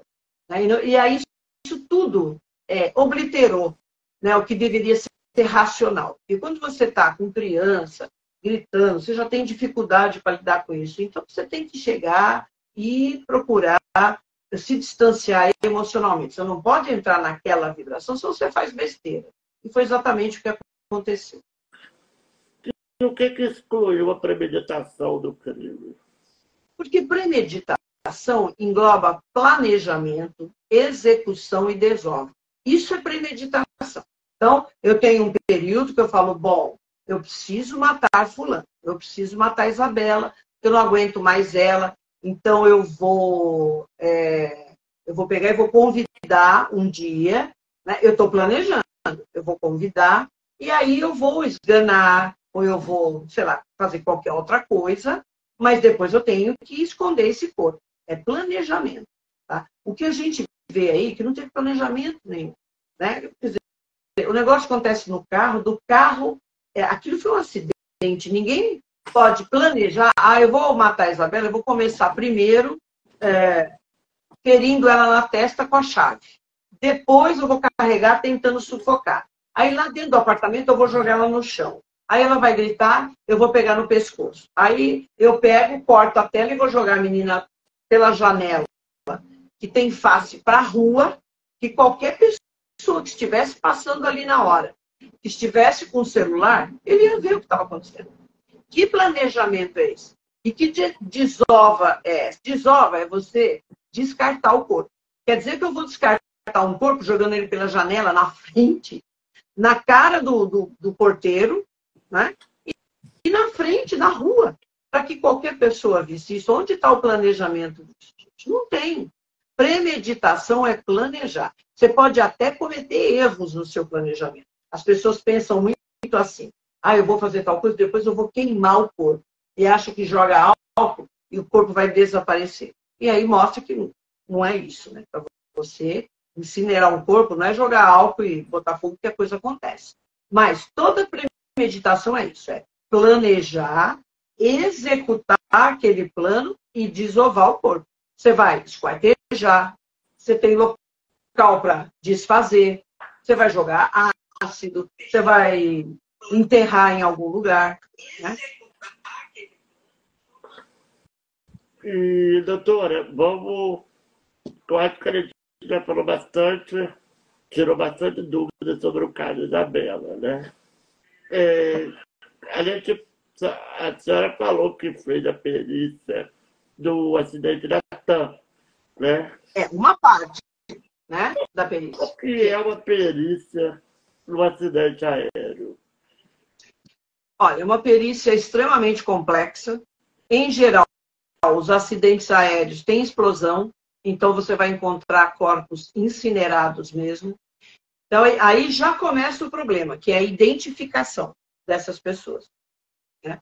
Então, tem que ter todo um trabalho, um protocolo de atendimento, para que você colete o máximo possível né, de informações, de objetos de, de, de observação para você identificar 300 pessoas, 200 pessoas. É complicado. Nem tudo dá para fazer pela impressão dígito papilar. Você vai ter que usar impressão dígito papilar, você vai ter que usar comparação de arcada dentária, você vai usar DNA, se for possível, ou você vai utilizar qualquer outro recurso. Uma pele que está preservada, que tem uma tatuagem, por exemplo. Aquilo pode ser um elemento de identificação da vítima. Tá? Então, primeiro, o primeiro choque é com as vítimas.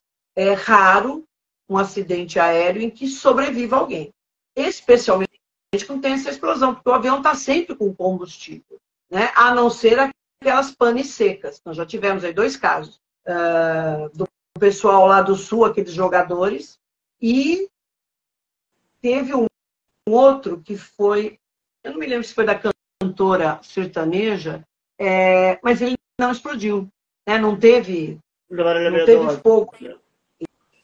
Isso, Marília Mendonça. São dois casos bem, assim, excepcionais. Então, primeiro, o que choca é, gente, vamos retirar esses corpos ou o que sobrou deles. Então, tem que ter todo um cuidado, né? Assim, se você conseguir identificar a poltrona, se tiver bolsa, se tiver algo que, que seja bem particular daquela pessoa, para você chegar à identificação. Então, não fica só no DNA ou na comparação de arcada dentária ou uh, comparação de impressão dígito papilar? Porque você não, em geral, você não tem, você tem um corpo incinerado, não tem nada ali. É, então, todos esses elementos. Aí tem a perícia, que é realizada pelos engenheiros para estabelecer a causa.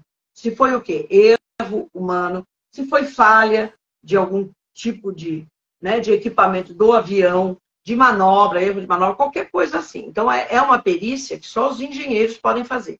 E engenheiros que tenham conhecimentos né, de aviação, de aeronáutica, esse tipo de coisa. Também não é qualquer engenheiro. E como Cabe funciona aí. essa comparação de arcada dentária? É, você, tem que, é, você tem que pedir. Uh, você tem uma, uma dúvida, você fala, olha, aqui a gente tem essa pessoa que está nessa poltrona é, é a Maria. Tá, vamos entrar em contato, porque a família já fica desesperada, né? Você tem que entrar em contato com a família e falar, olha, ela faz tratamento dentário, fez, quem é o dentista? Você tem que resgatar, você tem que pedir essa ficha dentária, e aí, o perito criminal, que é que trabalha como odontologista, em alguns estados tem a figura do odontologista mesmo, é um indivíduo formado em odontologia e prestou para perito como odontologista. Em São Paulo não tem isso, é perito criminal. E tem alguns peritos criminais que são dentistas, cirurgiões dentistas, que até fazem um curso específico de odontologia legal e atua nisso. Mas toda a identificação, Ricardo, é por comparação. Ele não acontece do nada. Então, por exemplo, impressão dígito papilar. Eu preciso de um material de comparação para ver se aquela que eu coletei corresponde a que, a que pessoa, tá? Com os dentes é a mesma coisa. Eu tenho que levantar a ficha dentária daquela pessoa, né? Ou daquela pessoa que eu suspeito que seja alguém e fazer a comparação. Tá? O DNA, claro, coleta de DNA, coleta dos familiares, pai, mãe, irmãos, para poder fazer a comparação. Ah, então, é, isso já é um grande trabalho, porque é dificílimo você encontrar material. Quando você não tem nada disso, aí você tem que se valer daquilo mesmo. Olha, eu encontrei uma tatuagem, porque só dá para ver uma, um pedaço de pele onde tem uma tatuagem de uma cruz que está no ombro. Aí a família fala: Olha, minha filha, mostra a foto. Né? E aí o levantamento que a, o próprio, é, a própria a companhia aérea faz do, das pessoas que estavam em que poltronas Apesar que isso também, já vários voos, eu vejo gente, eu mesmo já mudei de poltrona, quer dizer, se for muito pela poltrona onde você estava oficialmente, também você pode estar cometendo um erro. Então veja como é complexo isso. Tem gente é, que foi identificada até por joia que estava usando, por é, detalhes de bolsa, de sapato, que no meio desse caos, você imagina aquilo queimando. Você consegue resgatar. A minha atuação, no caso da TAM, foi bem interessante, porque eu tinha acabado de fazer um curso de especialização em arqueologia forense. Eu fiz, falei assim, bom, onde que eu vou usar isso? Não sei, mas eu vou fazer o curso. Gostei demais, eu, sempre, eu gosto de arqueologia, paleontologia, eu acho isso maravilhoso. Fiz o curso. Dois meses depois aconteceu o um acidente. Aí o que aconteceu? O avião da TAM, ele entrou no prédio da TAM. Ele entrou entre dois andares. Com o impacto, o prédio cedeu e cortou o avião. Literalmente, cortou. Então, toda a parte da, da, do bico do avião, dos tripulantes e das primeiras poltronas ficou presa nessas lajes, queimando. E o restante do avião caiu, foi ao solo. Então, todo mundo estava trabalhando lá, mas ninguém conseguia trabalhar nessa câmara, que ficou uma câmara de, né, de cremação ali. Porque aquilo ficou durante uma semana, os bombeiros não conseguiam apagar. Finalmente apagaram. E o que, que aconteceu? Eles estavam levantando toda a identificação dos demais, mas aquele pessoal não havia nada para se fazer. Então, o superintendente falou, mas Angela, será que com essas técnicas que você está usando agora, das luzes, né, você consegue visualizar ali material orgânico, alguma coisa que possa levar à identificação daquelas pessoas. Eu falei, bom, só indo lá para ver. Não sei, né? levei o equipamento, o pessoal filmou, eu fiz uma demonstração, olha, gente, as luzes e tal. Passei a noite lá, eu tinha que usar no escuro. Assim, é, é um, é um local terrível. Qualquer local de incêndio é muito complicado, né? porque você fica ali com material, você imagina aquilo queimando, tinha concreto derretido, tinha metal derretido, tinha dente grudado com concreto, pedaço de osso, e você não acredita, você fala, como que, né? Como que isso aconteceu? E eu vi com esses equipamentos que estava tendo resposta. Eu fiz, então, o esquadrinhamento, eu fiz exatamente o que eu aprendi na arqueologia forense. Como se eu estivesse num local, né, ali, aí compramos peneira, ir no dia seguinte, que eu passei a noite fazendo no escuro ali, né, esquadrinhei, vi onde que aquelas, aquelas respostas aconteciam, só que eu tive que ir à luz do dia. No dia seguinte, foi um trabalho de arqueólogo, de peneirar que aquilo estava tudo misturado. Você não sabia mais o que era gente, é, o que era concreto, madeira, plástico, estavam, né? Peneirar, limpar com pincel mesmo. Eu cheguei lá, ainda fui de avental branco, que eu costumava usar, né? Eu saí assim, né? só fuligem, né? da cabeça ao pé. E aquilo fica impregnado em você. É um cheiro de, de material queimado, com corpo queimado. Aquilo mistura tudo. É um odor bem característico quando tem pessoas que são, né, incineradas, queimadas. É bem característico. Não é cheiro de churrasco, não. É bem diferente. Então você sai impregnado com aquilo. Eu fiquei de cima a baixo. Você imagina você ficar mexendo naquelas cinzas. E interessante que uma perita tinha acabado de entrar no instituto. E ela era cirurgiã dentista, ela é. Falei, vem comigo. Vamos lá na tanca, eu vou precisar de ajuda. Vamos começar com isso tal. E ela foi, e é a mesma perita também que esteve no caso Isabela comigo. Eu levei e falei, vamos comigo. Ela tinha acabado de entrar, já pegou dois pepinos. É... E nós ali, naquele trabalho, nós conseguimos localizar ossos, dente. Então foi muito importante para ela, né, como profissional da área, olhar e falar assim, isso aqui é um dente mesmo? O que, que você acha? Não, é e nós conseguimos mandar, mandar esse material para o laboratório. Quer dizer, mesmo num local daquele que eu acreditei, eu acreditava que eu não fosse encontrar absolutamente nada, a não ser cinza, sempre tem alguma coisa para você encontrar, Ricardo.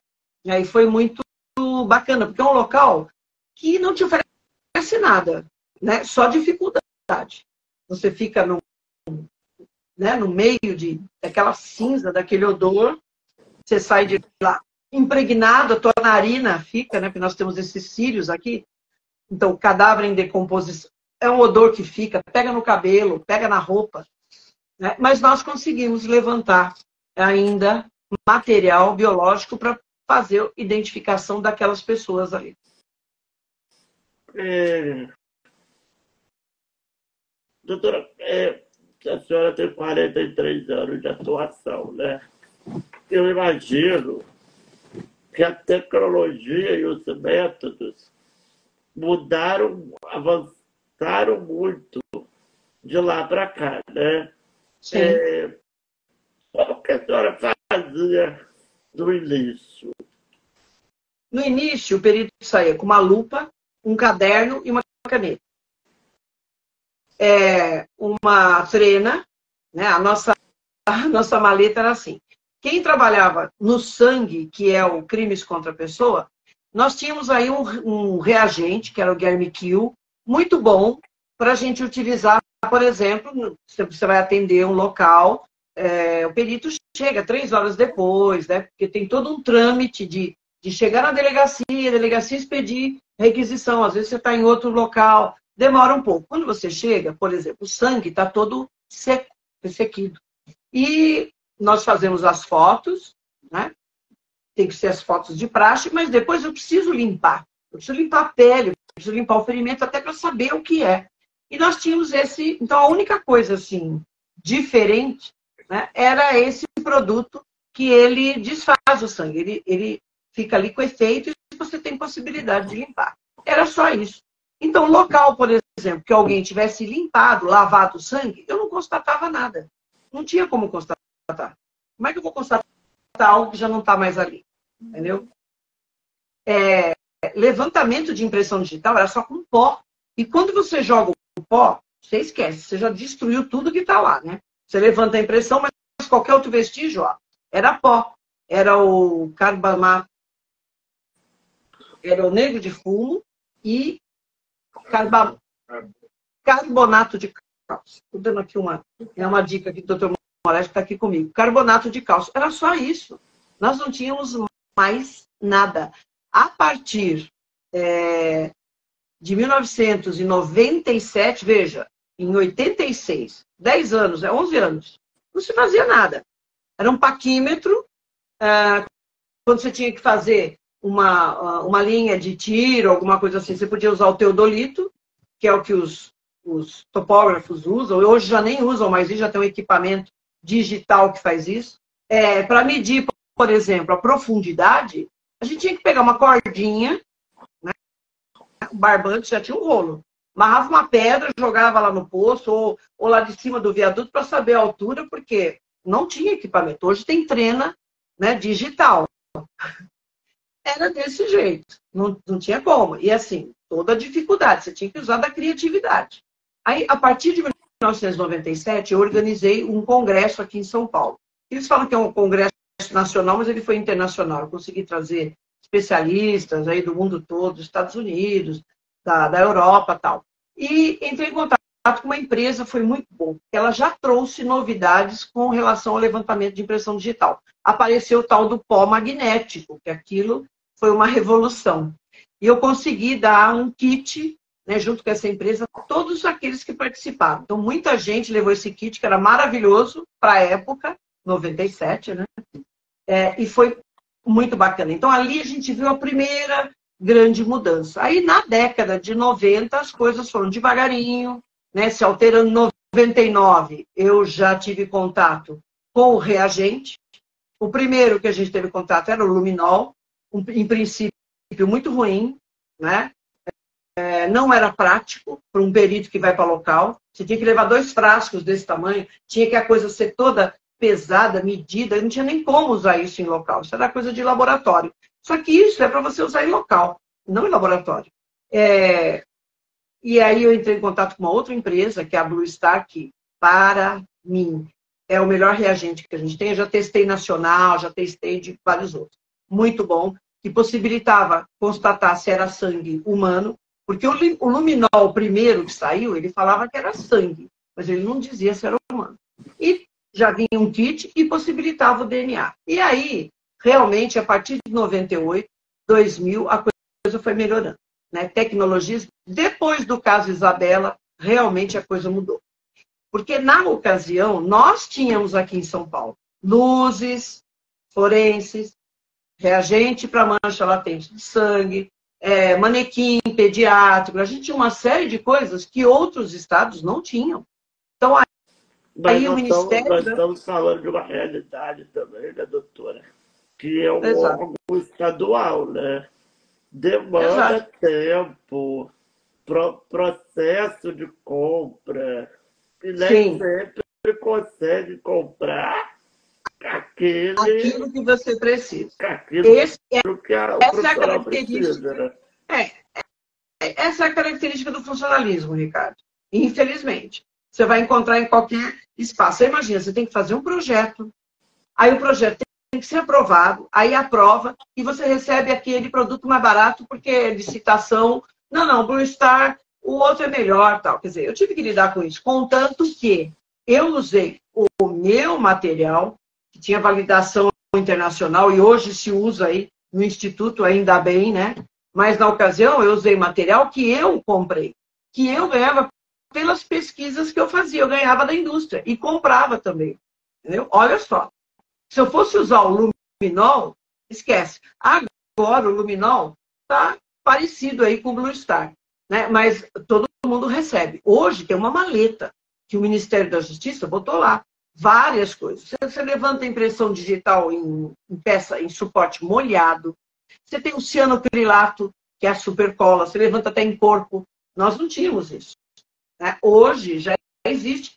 Deve ter, hoje tem a câmera lá, 360 graus, tem uma série de coisas. Tem a FLIR, que é a câmera de infravermelho que pega calor, nós chegamos a utilizar, acho que existe ainda no Instituto. Mas, então foram aparecendo. Todas essas coisas vieram após o caso Isabela. Né? Após o caso Isabela. Foi um divisor de águas, não só para a perícia, mas em termos de polícia, eh, de promotoria, de juiz, né? ninguém. Por isso que teve toda essa repercussão, porque eles não tinham noção, Ricardo, que se pudesse fazer um trabalho como esse. Né? Todo mundo, assim, eh, tinha muitos juízes assistindo. Depois do meu depoimento, esse pessoal correu. Quando eu entrei na sala, estava cheio de gente. Mas você fez curso no exterior, como é que você pode fazer um negócio desse? Como é que você desenvolveu isso? Aonde que você aprendeu? Porque ninguém tinha noção que era possível fazer isso. Porque é um trabalho, eu há 20 anos já estava fazendo. Não é que eu fiz isso é especialmente para o caso Isabela, não, não tem isso. Para você fazer, atuar dessa maneira no caso Isabela, há 20 anos eu estava desenvolvendo o protocolo, a técnica, procurando da minha parte. Nunca é outro fator também. Você quer participar de evento, de treinamento, ninguém paga para você.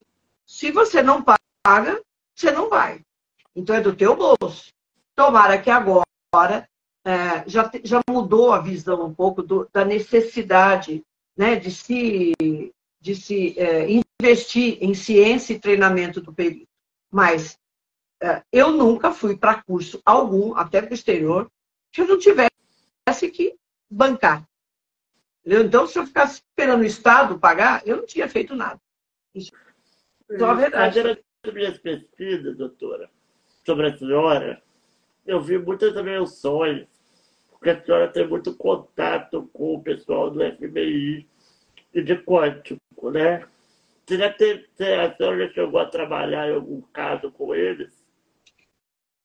Exatamente com eles, não, mas eu já fiz um laudo aqui no Brasil que o FBI e aquele o FDA, eles vieram, foi um traficante internacional de droga que ele foi pego em São Paulo.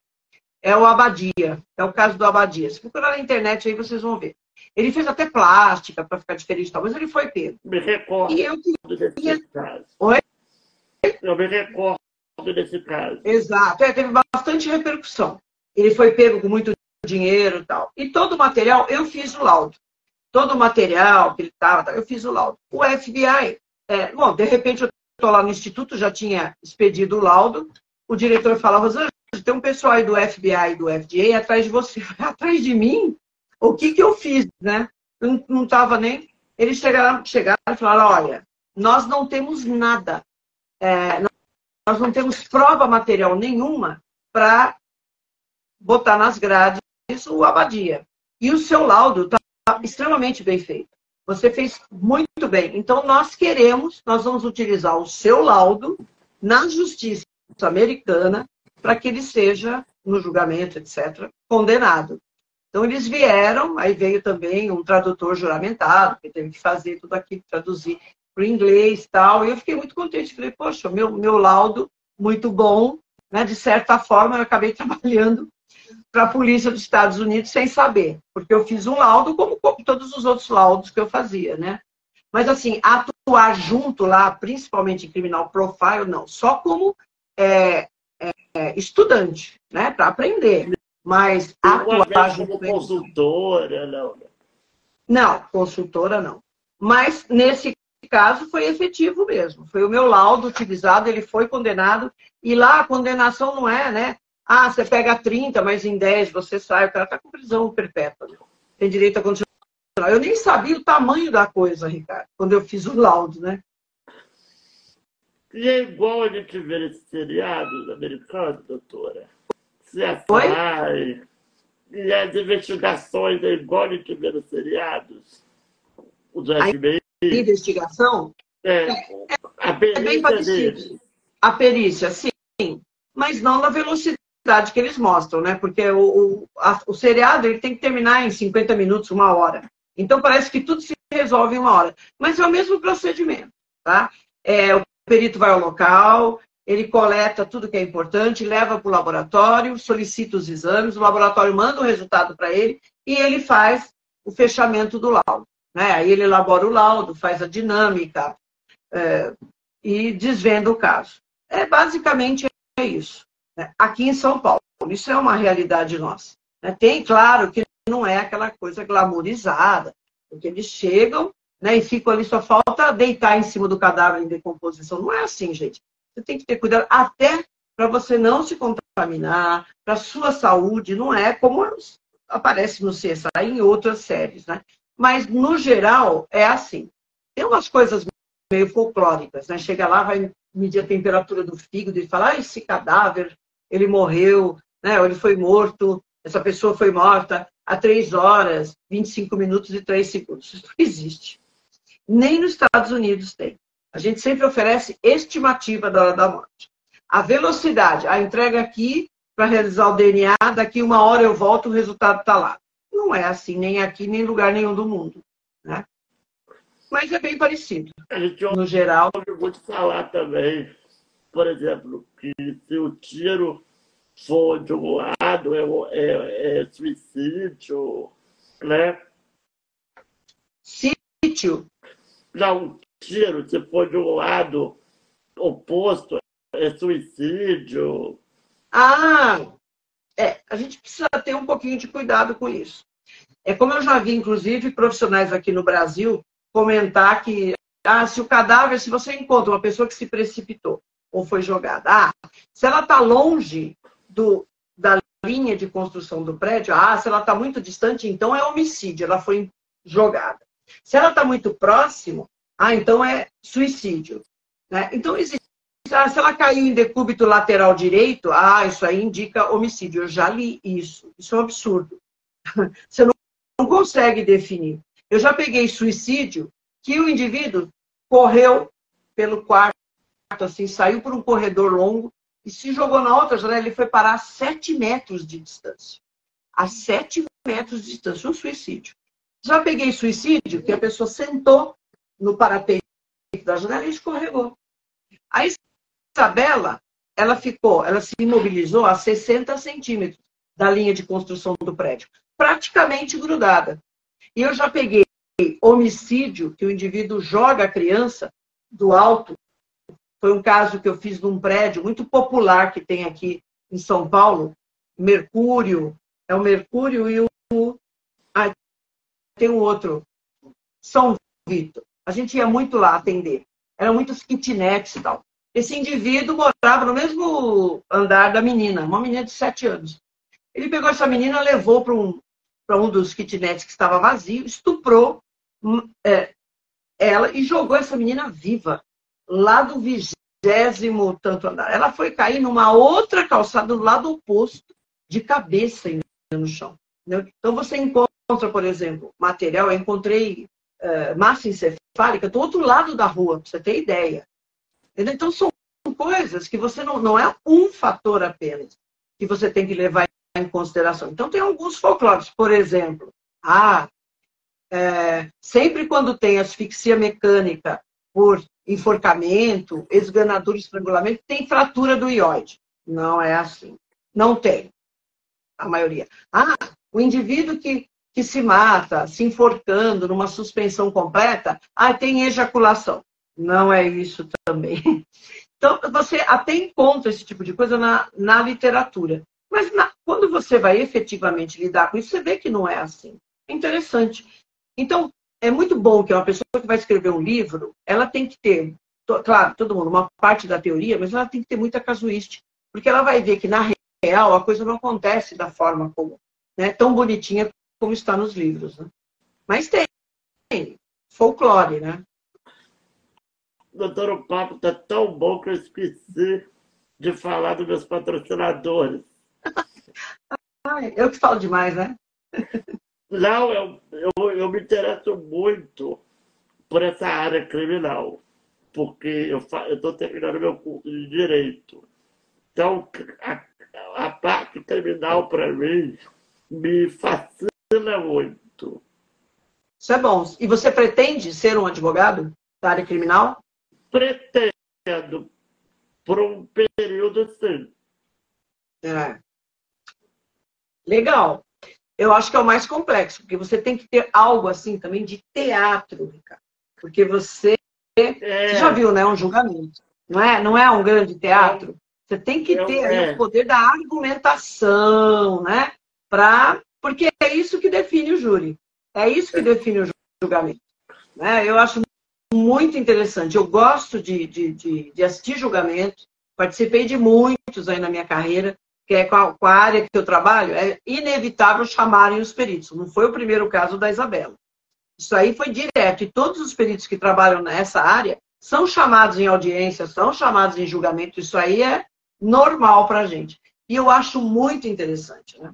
Fale dos seus patrocinadores, senão eu começo a falar de novo. Pessoal, eu quero agradecer aos parceiros da Dimensão. A Dimensão é uma empresa daqui de Itaperuna que atua no mercado do show business há mais de 30 anos. Eles são especializados, pessoal, em produção e realização de eventos. Eles atendem diferentes eventos, sejam eles públicos, particulares ou corporativos. Eles se destacam no estado do Rio de Janeiro, Minas Gerais Espírito Santo. É, fica de olho lá no Instagram deles, eles sempre postam os eventos que eles estão fazendo. E, doutora, a senhora poderia falar um pouquinho sobre o caso Gil Rugai? Eu confesso que pesquisando sobre esse caso, eu não me lembrava dele. É, é foi um caso que teve bastante repercussão na época. Eu não fui a perita de local, porque ali começou como um homicídio, né, de autoria desconhecida. Então, quem atendeu foi o DHPP, perito do DHPP. Perito criminal que, que, que trabalha junto com o DHPP. Mas depois o caso foi se desdobrando, né? porque começou como um homicídio de autoria desconhecida, aí os elementos foram apontando para o Gil, o Gai, que era o filho né, da, da vítima e enteado né, da, da esposa da vítima.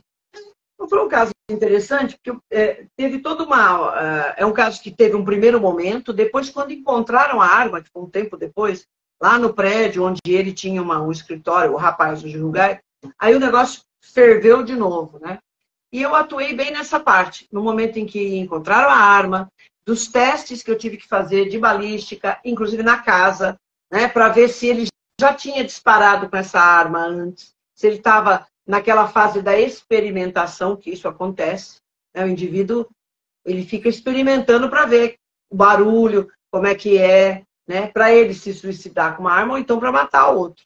E, e, surgiu ali aquela história daquele baú né? que ele dormia, e realmente ele chegou a disparar né? de dentro do baú, e eu cheguei pelos exames, né? eu realizei inclusive na balística também de disparo, nós chegamos à conclusão que era aquela arma, né? não me lembro mais qual, qual o calibre até da arma, nem me lembro. Mas nós realizamos, não lembro se era 9 milímetros, ou era 380, ou era 38, alguma coisa assim. É, atuei nesse aspecto. Né? E de outras coisas que foram encontradas. Porque eles estavam tentando, a polícia inclusive, né, a montar um perfil do Gil Rugai. Por que, que ele dormia no baú? Por que, que ele lia aqueles livros todos esotéricos, religiosos? Ele se vestia de uma maneira, ele falava, né? De uma maneira diferente. Isso aí é, chamou muita atenção das pessoas. Se ele tinha algum tipo de transtorno mental. Então, tudo que foi coletado lá na residência, de tudo. Por que, que ele guardava, por exemplo, no quarto dele, produtos, produtos industriais? Sabe? De, de limpeza, de coisas assim. Então, eu tive que examinar tudo isso, né? E vieram uma série de quesitos, se aquilo poderia ser utilizado de uma maneira, se ele teria utilizado, poderia ter utilizado, se ele poderia ter pensado em envenenar, se ele ter. Então, teve todo um desdobramento é, depois, porque no início era um homicídio de autoria desconhecida. Né? E teve interessante também o exame de uma marca de solado na porta, porque eu, no momento lá dos fatos, a mulher, a vítima, que era a madrasta do Gil já era adulto. E o casal estava ali na residência. E ela abre, ela percebe alguma coisa, ela abre a porta da cozinha. Quando ela abre a porta da cozinha, ela já é ferida. Ela já leva um tiro em pé. Ela cai e ainda deram o que a gente chama de confere. Deram o outro bem próximo na cabeça para falar que é para matar mesmo. Por isso que fala confere. É, então, tudo isso foi definido. Ela levou o primeiro disparo em pé, ela corre, ela cai, o indivíduo vai e mata. Aí, Gil Rugai, ou o agressor, que até então não sabia, foi atrás do pai. E aí tem, tem aí uma informação posterior que ele poderia ter sido torturado para informar algum tipo de coisa. Mas, num primeiro momento, o que se soube é que ele correu e se, e se escondeu, fechou a porta de um estúdio. E arrebentaram aquela porta com um pontapé na folha da porta. E chamou muita atenção, porque o perito, eu não me lembro se o perito João Cal chegou a comentar, ou foi uma outra perícia posterior que viu aquela marca, ou poderia ser uma marca, e falou, falou olha, tem que entregar lá no, no Instituto de Criminalística para ser feito o exame da peça. E isso ficou rodando, o cara pegou, pôs a porta em cima da viatura, assim, sem proteção nenhuma, e ficou rodando com aquilo, entregando coisas. Eu sei que depois de vários dias eles chegam com a porta lá desse jeito. Mas tá, como é que está preservado isso? Como que vocês, sabe, sem nenhum cuidado, isso aí foi comentado, mas aquelas coisas que a gente acha, como o caso lá da Tânia, como é que eu poderia imaginar que eu iria usar arqueologia e aquela, no meio daquela coisa toda eu ia encontrar osso dentro? Você não imagina. A marca do solado estava lá. E os peritos conseguiram fazer um trabalho muito bom. É, fizeram o levantamento daquela marca e chegaram a estabelecer que aquilo era de um chegaram até a estabelecer qual calçado que o Gil Rugai usava. Pelo, pelo formato e pela comparação, sempre é pela comparação. Então teve um trabalho interessante dos peritos, eles foram atrás também de uma pessoa, por exemplo, que dá um chute numa porta, um pontapé numa porta, a ponto de arrebentar a trava tal, e conseguir entrar, se ela não teria ficado com alguma lesão.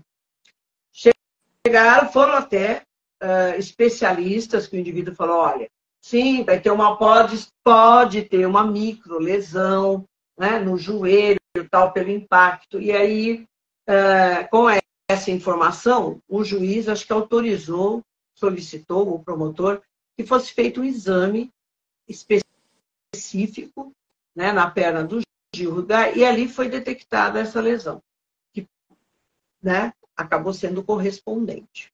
As pessoas sempre perguntam: será que foi ele mesmo? Tá. Se não foi ele, quem foi?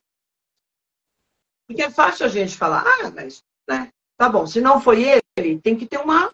Qual é a outra linha de investigação? Por onde você vai com tantos elementos assim? Né? apontando para uma pessoa. Então, é assim, eu não tive contato com o processo todo, mas foi um julgamento interessante. Uh, teve perito contratado, que fez um trabalho muito bom também, mas os jurados entenderam que foi ele. Ele tinha realmente um comportamento diferenciado. Poderia ser o que a gente chama de um transtorno de personalidade esquizoide. Ele não chega a ser esquizofrênico, então ele não tem um transtorno mental, mas ele tem um transtorno de personalidade. É o cara esquisito. O próprio nome diz. Né? Esse grupo de transtorno de personalidade é dos esquisitos. É o esquizoide e o esquizotipo. É aquele indivíduo que tem um entendimento, ele fala uh, de coisas diferenciadas, tem esse tipo de comportamento de dormir dentro de um baú, uh, se interessa por literatura exótica ou muito religioso, né? ou muito místico, é... são pessoas que têm um comportamento diferenciado e isso chama atenção. Né? Daí, o tanto de perguntas que eu tive de, e de laudos que eu tive que fazer, das coisas que encontraram no quarto dele, para tentar chegar a quem era esse rapaz. E se esse tipo de, de jeito de ser, ele poderia ter executado o, o pai e a madrasta. Né? Já teve algum se caso que a senhora sentiu que não conseguiu chegar a uma conclusão concreta? Nos casos que eu atendi? É. Ah, que nenhum, não me lembro. De um caso que tenha falado, poxa, esse aqui. Assim, corriqueiramente, principalmente no início, a gente pegava muita coisa que não levava a nada. É, você chegava lá de uma gota de sangue na rua. Ah, para constatar sangue. Tá. Mas de quem? Ah, nós vimos esse sangue, dizer, o sangue podia ser animal, podia ser sabe, é relacionado aqui, aquilo efetivamente queria dizer crime. Então a gente acaba fazendo algumas perícias, porque as coisas chegam na delegacia e o delegado vai falar, tá, eu não vou pedir perícia, porque estou vendo que não tem necessidade, porque lá na frente vão pedir. Então nós somos chamados para muitas coisas que a gente sabe que não vai dar continuidade. Entendeu? O indivíduo, por exemplo, ele avançou a faixa de pedestre. Um caso que eu atendi. O indivíduo avançou a faixa de pedestre. Uma senhora que estava atravessando não gostou. Ela pegou um guarda-chuva e bateu no carro. E ele todo assim, alterado, foi fazer uma, uma ocorrência para isso. Aí pediram um exame no veículo. Quer dizer, coitada, a senhora pegou, bateu com o guarda-chuva, não tinha nem nada para se constatar. Entendeu? Então, nós temos uma série de exames que são requisitados e a gente sabe que não vai levar nada e não tem sentido fazer isso. Mas a gente realiza. A partir do momento que você recebe uma requisição, o perito tem que fazer. Entendeu? Ah, ah mas eles não deviam pedir, porque deviam. A minha postura sempre foi essa. Então, eu vou lá fazer. O delegado pediu, eu vou. O que vai acontecer lá, eu não sei. Nem que tipo de laudo eu vou elaborar. Vou falar, olha, não tem condição de fazer isso. Por exemplo, é, um dos casos assim, a gente recebe umas requisições que não são muito elaboradas. Eu recebi um galão de água de 20 litros, vazio, e a ocorrência era estupro. Eles me mandaram um galão de 20 litros vazio. Estupro. E o delegado põe constatação de praxe. Que constatação é essa? Qual é a de praxe? A de praxe é procurar sêmen, é para procurar líquido né, feminino, vaginal, é, sangue. Agora, num galão de água, o que tem um galão de água a ver com o estupro? Quer dizer, o cara chegou lá fantasiado de entregador de água e rendeu a vítima. É, ele usou aquele galão para ameaçar, vou bater na tua cabeça. Você não sabe. Então você faz o exame e fala, olha, não foi possível estabelecer nenhum nexo causal entre a peça e a natureza da ocorrência, porque não se tem histórico, não se sabe o que é. Por que, que eu tenho que examinar o que tem este galão a ver com estupro? E assim a gente recebe muita requisição desse jeito, que não tem informação e você não consegue chegar a lugar nenhum. Já teve algum caso, doutora, que a senhora chegou à conclusão, depois de anos daquele caso estar arquivado? Não. Nenhum caso. Ou que a senhora foi chamada para dar algum parecer de algum caso que já já aconteceu há um tempo atrás. Ah, sim, isso sim. Não caso que eu tinha atendido. Eu tenho um caso que eu chamo de, de, de, de cold case, ah. que era um caso que estava há 10 anos parado. É, foi o DHPP atender, era um caso de homicídio de autoria desconhecida, mas toda a família da vítima tinha certeza que quem matou foi um primo. Uma família de libaneses, e estava parado parado há 10 anos. 10 anos. O caso aconteceu em 95. Em 2005, um promotor me procurou. Você quer dar uma olhada nesse caso e ver se tem possibilidade de alguma coisa aqui? Tem erro? Qual foi o erro cometido aqui e tal? E aí foi uma sucessão, eu só encontrei uma sucessão de erros crassos em termos de perícia, né? Mas a família, ela tinha, ela tinha certeza que era esse primo. Que ele entrou lá para pegar um cheque que ele tinha dado a mulher estava cobrando, a tia, e ele não queria pagar, tal, e deu um rolo e ele acabou matando a mulher. Bom, quando eu peguei o processo, era assim, um erro atrás do outro. A primeira coisa que me chamou a atenção, tinha uma foto que a mulher estava caída, ela levou um tiro na cabeça. Na verdade, ela levou um tiro na, na, na região temporal esquerda e o projeto saiu pelo olho direito. Muito bem, caiu, tomou o tiro, caiu. Tinha lá o sangue. Mas assim, a coisa de um metro, um metro e meio de distância, tinha outra, outro sítio de sangue. de manchas de sangue, que não tinha nada a ver com aquele. Mas o que é esse outro sangue aqui? É a primeira coisa que você vê. Bom, eu, como analista de mancha de sangue, eu não podia deixar passar. São dois sítios diferentes e não tinha ligação. Vamos supor que ela tivesse sido atingida primeiro no local e ela foi cambaleando e caiu em outro, então eu teria gotas tal, mas não tem. Tem ela caída com o sangue todo que saiu da cabeça, da autorragia, né? e mancha de sangue aqui distante. Observando a mancha, analisando, eu vi que ali teve uma, uma movimentação em cima daquele sangue. É, você vê que tinha marca de sapato, de deslizamento, porque o sangue é viscoso. Então você começa a sapatear escorregar em cima dele. Então teve movimentação ali. E é, eu vi também que o perito que foi fazer o local, ele encontrou uma faquinha, uma faquinha dessas de serrinha, do lado da casa lá do, do, do suspeito, mas ele não coletou. Tinha mancha de sangue nessa faca. Ele fez uma foto. E fez foto também de umas gotas de sangue, mas não coletou nada, absolutamente nada. Essa faca desapareceu. E eu vi, ampliando a fotografia, que essa mulher, ela estava ali fazendo tabule. Ela devia estar usando a faca, porque é uma faca doméstica. Ela estava cortando, tinha uma tábua cheia de salsinha, um monte de coisa, que aquilo é característico mesmo de fazer um tabule ali. Falei, bom, essa mulher estava assim, ela foi surpreendida. E ela pegou essa faca e feriu esse indivíduo. É aquele sangue ali. Se o perito tivesse coletado na época, não tinha DNA. Mas se ele tivesse coletado o sangue ali, ia ser o sangue diferente do sangue dela ali. E poderia chegar nele. Você faz a tipagem sanguínea. Não precisa de DNA.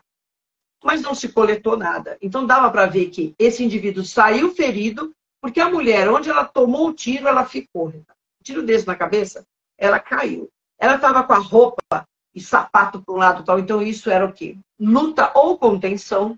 Estavam brigando. Era uma senhora forte, alta e forte. Então, ela encarou. E tinha o suspeito, que era esse sobrinho. O promotor falou, Rosângela, eu vou pedir um laudo de exame de lesão corporal nele. Falei, pode pedir. Ele vai ter um ferimento em um dos braços. Porque essas gotas que eu estou vendo aqui, é, ela tem que ser de local longe do corpo. Porque está pingando, pingou. Então, voltando ao caso. Eu falei, pode fazer um exame de corpo de delito. E ele solicitou. Estou aparecendo aí, estou, né? Ele solicitou, Ricardo. E é, constatou a cicatriz. Eu falei, ele teve um ferimento grande aí. Porque para sangrar daquele jeito, ela passou a faca nele mesmo. E não é que tinha cicatriz, ele falou assim: ah, não, isso aqui foi um cachorro que mordeu. Aí o legista falou: não, isso aqui não tem característica, isso aqui tem característica de ferimento à faca. Então, estava tudo pronto já para o julgamento. E o filho da vítima, que vivia no Líbano, ele que estava no Brasil, porque o pai morreu e não, não viu a justiça sendo feita. É, o filho estava atrás disso, ele que estava movimentando, falando, não é possível, todo mundo sabe que foi ele, porque tinha mancha de sangue. Eu usei num corredor da casa dele, onde ele morava, e tinha uma testemunha que falou, ele sangrou, ele chegou aqui sangrando, tinha gotas de sangue nesse corredor, depois de 10 anos. Falei, bom, vamos usar o reagente, quem sabe, né? Pois eu uso o reagente e obtive resposta. É, é, eu vi a resposta, era um corredor de piso de taco. E a resposta estava bem tênue, claro, porque era um pontinho. Eu falei, tá bom, vamos tirar esse taco aqui do lugar. Foi encontrado sangue ali embaixo. Que rece... Porque caiu e entrou, não estava bem calafetado, né? Então o sangue escorreu ali. Constatado. Então estava tudo pronto para o julgamento. E o filho dela é morto um dia antes. O promotor me ligou, Rosângela, você não vai acreditar. É, fulano foi assassinado. E nós acreditamos que foi o tal do primo, porque ele, ó, fugiu. Ele tinha muito dinheiro, tinha bons advogados, conseguiu sair do país, né? voltou lá para o Líbano. E segundo esse uh, promotor, ele tinha envolvimento, inclusive, com atos terroristas. Né? Então, era um, um indivíduo perigoso. Né? Quer dizer, acabou matando, segundo informações, né? tinha tudo ali certo, que ele teria matado esse primo um dia antes do julgamento. O julgamento não aconteceu. Depois o promotor tentou novamente, mas esse indivíduo conseguiu sair do país e não voltou mais. Mas foi um caso interessantíssimo. Estava parado há 10 anos ali, né? E por avaliação é, equivocada, né? Atuação equivocada de perito. Não pode, não é porque não tinha DNA, nessa época não tinha DNA, não, tinha regra, assim. Você tem que coletar, você podia pedir, né, tinha que coletar o sangue, são dois sítios diferentes, poderia ter sido feito muito mais na época, né? mas já. Então, a gente sabe, doutora, que a senhora atuou como perita técnica, né? Um dos principais casos de stalker, um dos primeiros casos de stalker no Brasil que foi da apresentadora Ana Hickman, né? Ana Hickman, sim. Você poderia falar um pouquinho sobre esse caso? Como que então, você foi contactada pela defesa? É. Então, eu já estava aposentada, eu continuo trabalhando como assistente técnica. Então, eu posso ser assistente técnica da defesa, eu posso ser assistente técnica é, da acusação, depende do caso. Então, como é que funciona isso? Eu trabalho assim. É, quando alguém chega uma solicitação, ah, a senhora poderia? Eu primeiro leio todo o processo, leio tudo, falo, olha, realmente, aqui dá para a gente trabalhar, aqui não dá. Eu não vendo o resultado, né?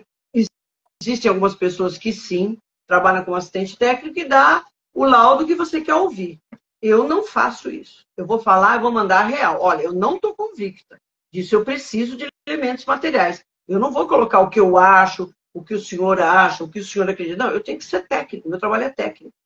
Eu vi o caso falei, isso aqui é um absurdo. Porque o promotor, é, ele estava baseando a acusação dele né, para cima do, do, é do, Gustavo, que, que é o cunhado da Ana Hickman. É, Ana Hickman, o Gustavo e a esposa dele, eles foram para Belo Horizonte fazer uma apresentação. Eles não iam nem dormir no hotel. Mas eles foram no hotel, a apresentação ia ser no hotel, eles pegaram um quarto para se arrumar, tal, aquela coisa.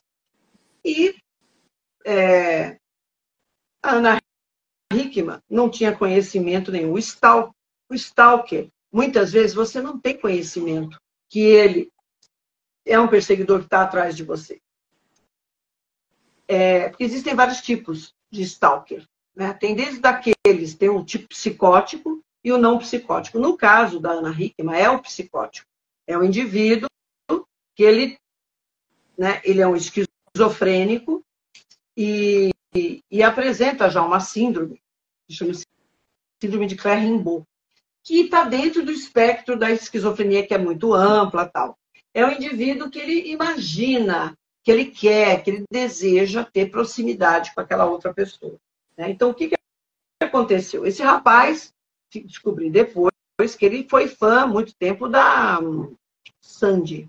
Então ele já tinha essa coisa, ficava de noite no computador, é, lá fazendo declarações e acompanhando, e aquela coisa toda com a Sandy. De repente ele parou, começou com a Ana Hickman.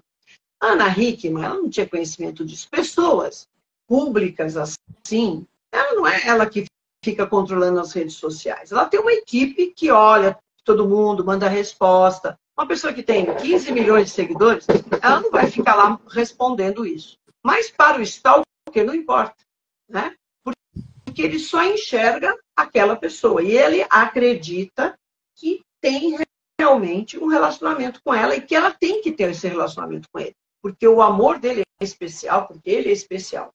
O que aconteceu com esse rapaz? Ele começou como um fã, né? E aí eu fiz questão de de explicar muito bem, porque as pessoas falam, ah, foi um fã que matou. Não, gente, fã não mata. Fã, em princípio, é uma pessoa equilibrada. Ela gosta de você, ela te admira, você vira um modelo para ela, o que você fala, né? Cai ali direitinho para aquela pessoa, você gosta do visual, você gosta do que ela faz ou da profissão. Então, isso é fã. Ah, eu gosto de um estilo de música, eu gosto de tal roqueiro, eu gosto de sertanejo, sei lá, isso é fã. Fã não, não mata. Ele tem equilíbrio em princípio. É, o stalker, não. Principalmente se é um stalker psicótico. A gente já está falando de alguém que tem transtorno mental. Então, mesmo que não exista, ele cria.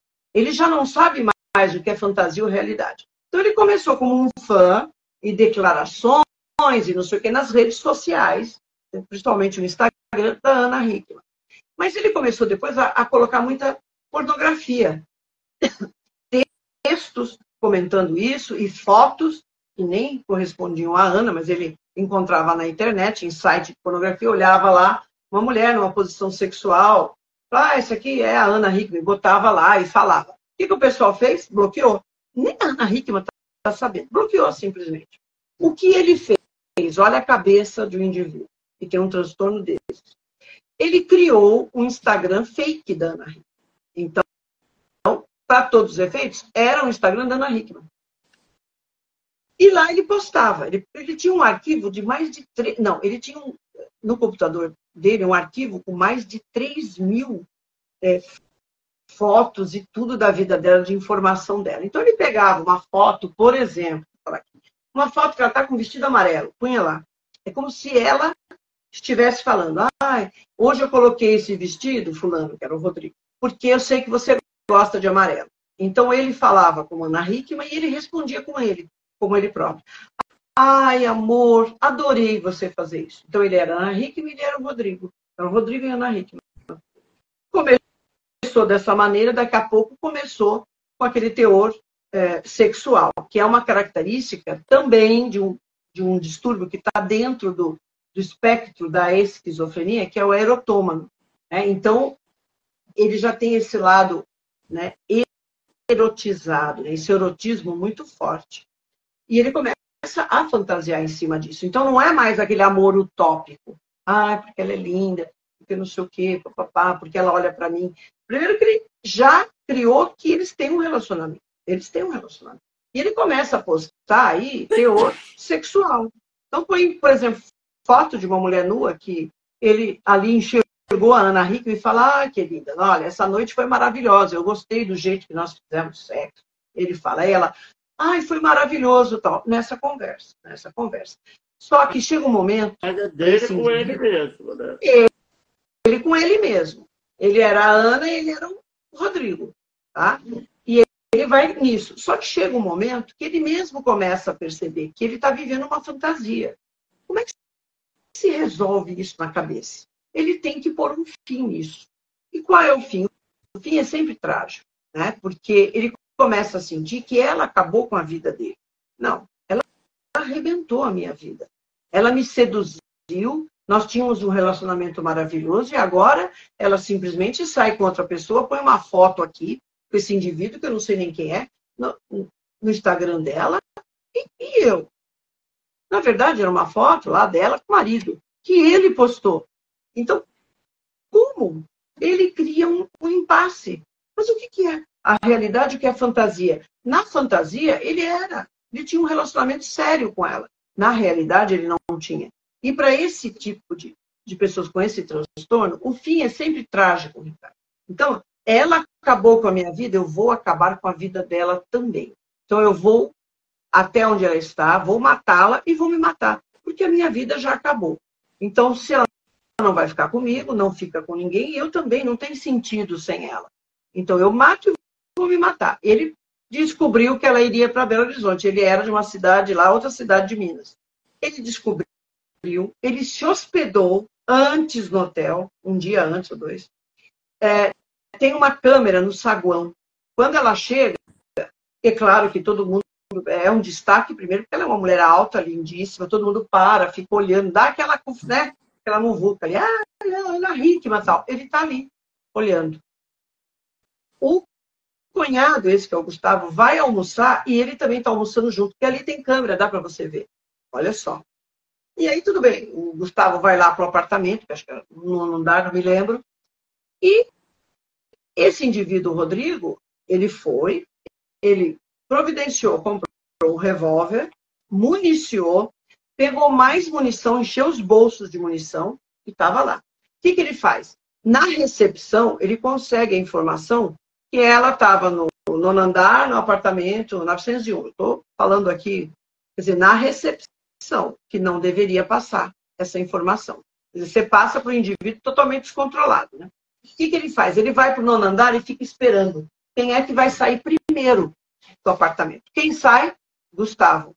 O Gustavo vem, fica na frente do elevador. Ele vai, coloca o revólver na nuca e fala: Vamos, vamos, vamos para o quarto.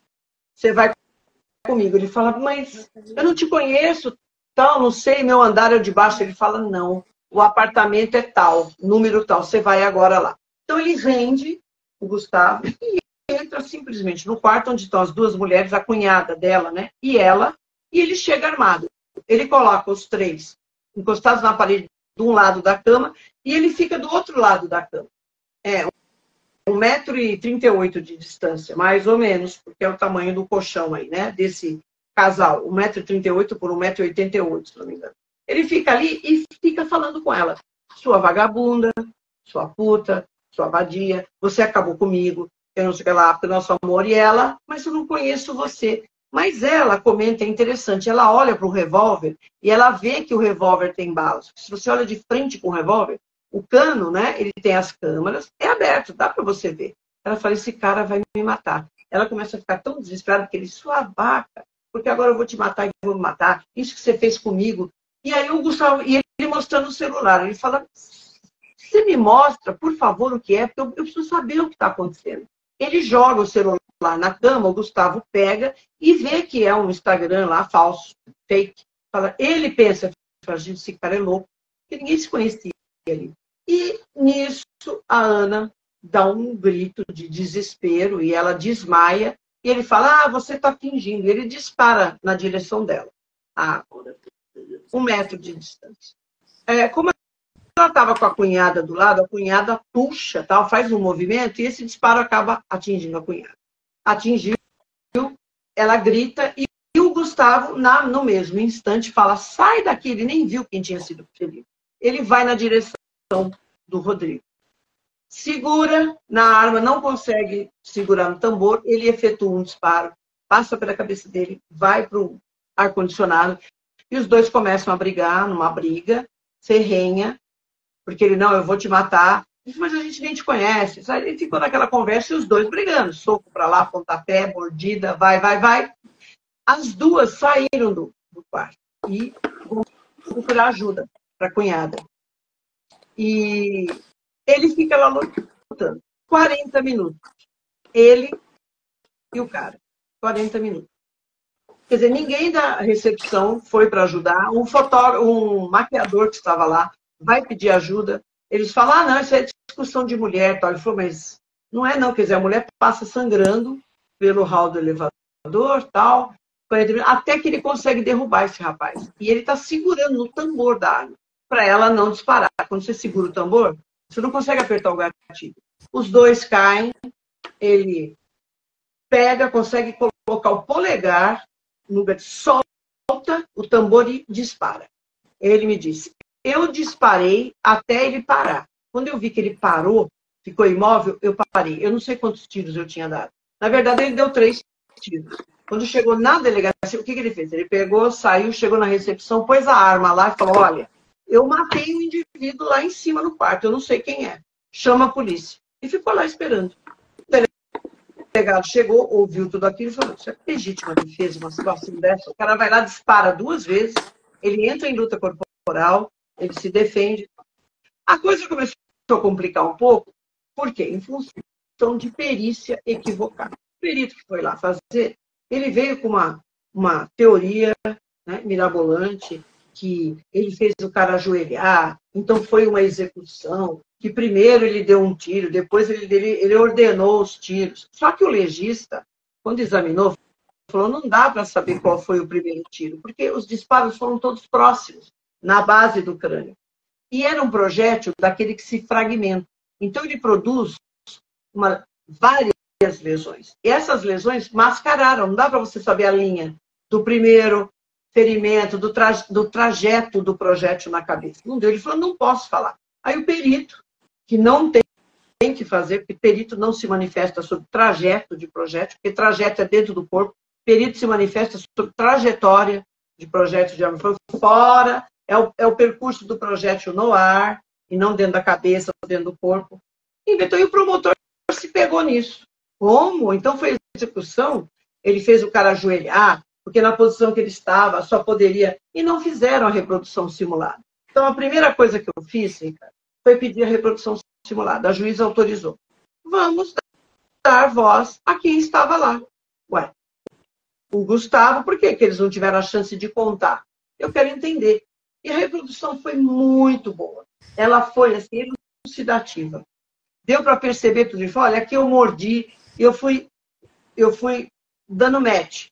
Então, a foto em que ele simulava morder, eu tinha a foto da mordida. Aqui caiu o ferimento no supercílio, fui fazendo tudo isso. E fiz todo um trabalho em cima desses ferimentos, de sinais que eles apresentavam. Aí uma, toda uma parte pericial, né? sinal de Garden, várias coisas. Ali que eu coloquei, esfumaçamento, é, tatuagem, é, esfumaçamento, chamuscamento. E tem toda uma, uma série de, de questões técnicas que eu demonstrei, que não dá para saber realmente, né? E na posição em que ele estava, o cadáver poderia ficar em qualquer posição, porque ele se desvencilhou dele e tal. E aproveitei e fiz a, a, no laudo, né, mas deixei um capítulo à parte para falar do Stalker, para explicar por que, que isso aconteceu. E ali não é coisa de fã, nem nada. Ele, o rapaz tem um transtorno, evidentemente. Muito triste isso, porque ele agiu em função da doença, mas ele agiu, né? Ele, e ele ia matar quem estivesse na frente dele até chegar na Ana.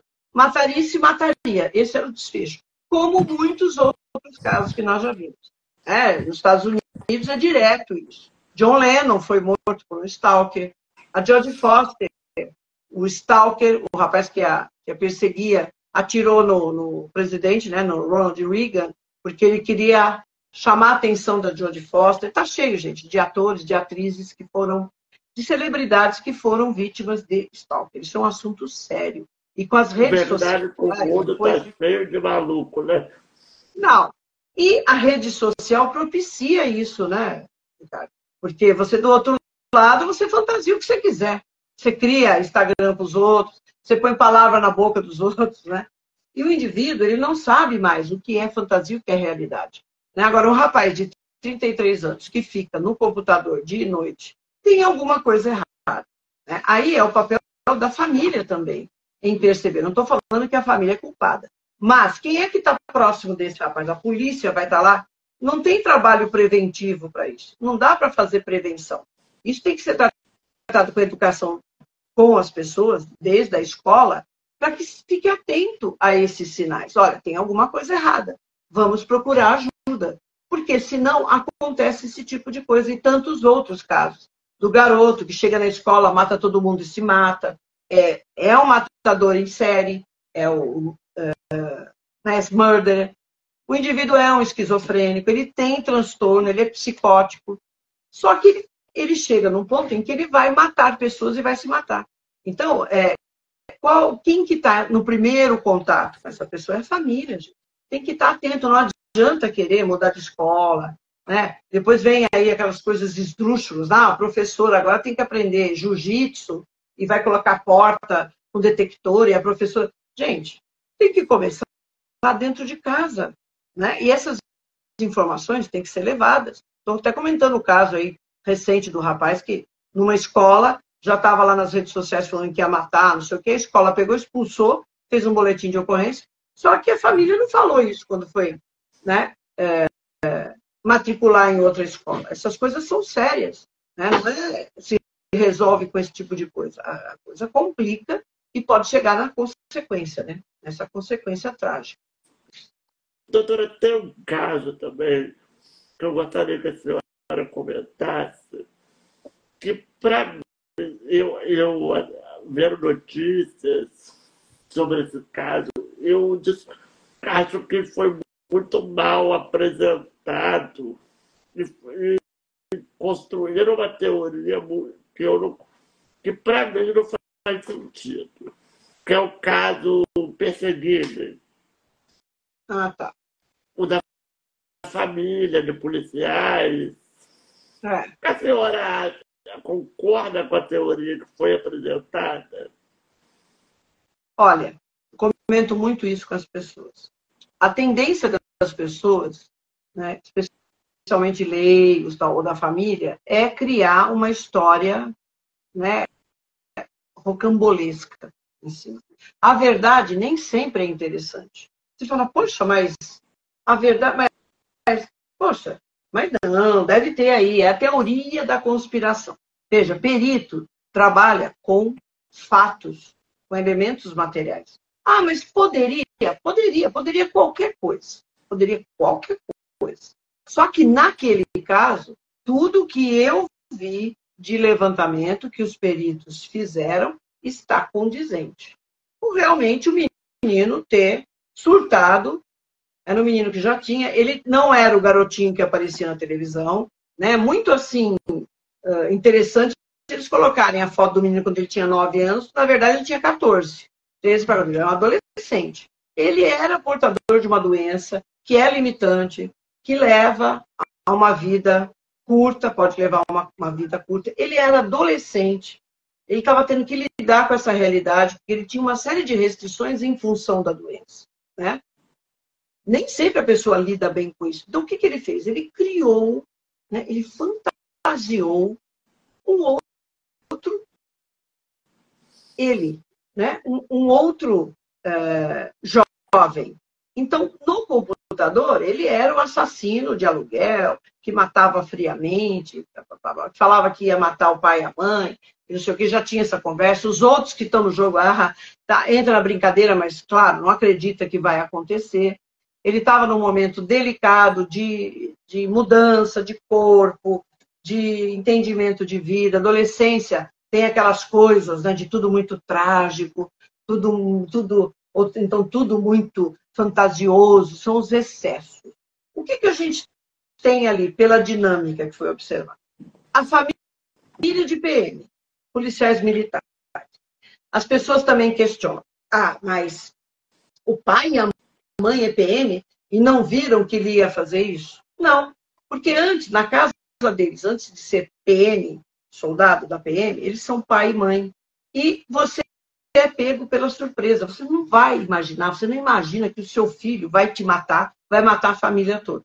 E depois se matar. O que aconteceu ali pericialmente? com os dados que existem agora. Ele, naquela fantasia, achou que ele, é, ele era o vingador, né? ele criou um personagem. Isso tem muito a ver com o espectro do, do esquizofrênico. Ele cria uma fantasia, acredita nela.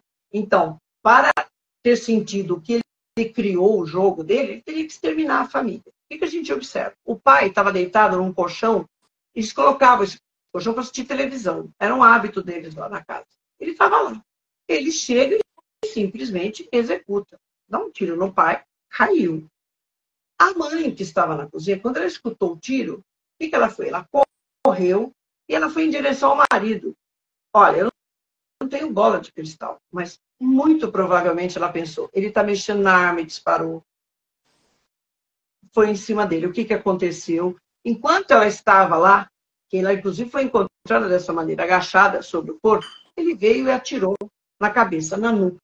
É o tal do confere. Ah, mas ele sabia disso, gente? Um rapaz de 14 anos, de 13 para 14 anos, internet, celular, pais policiais. Ele manuseia.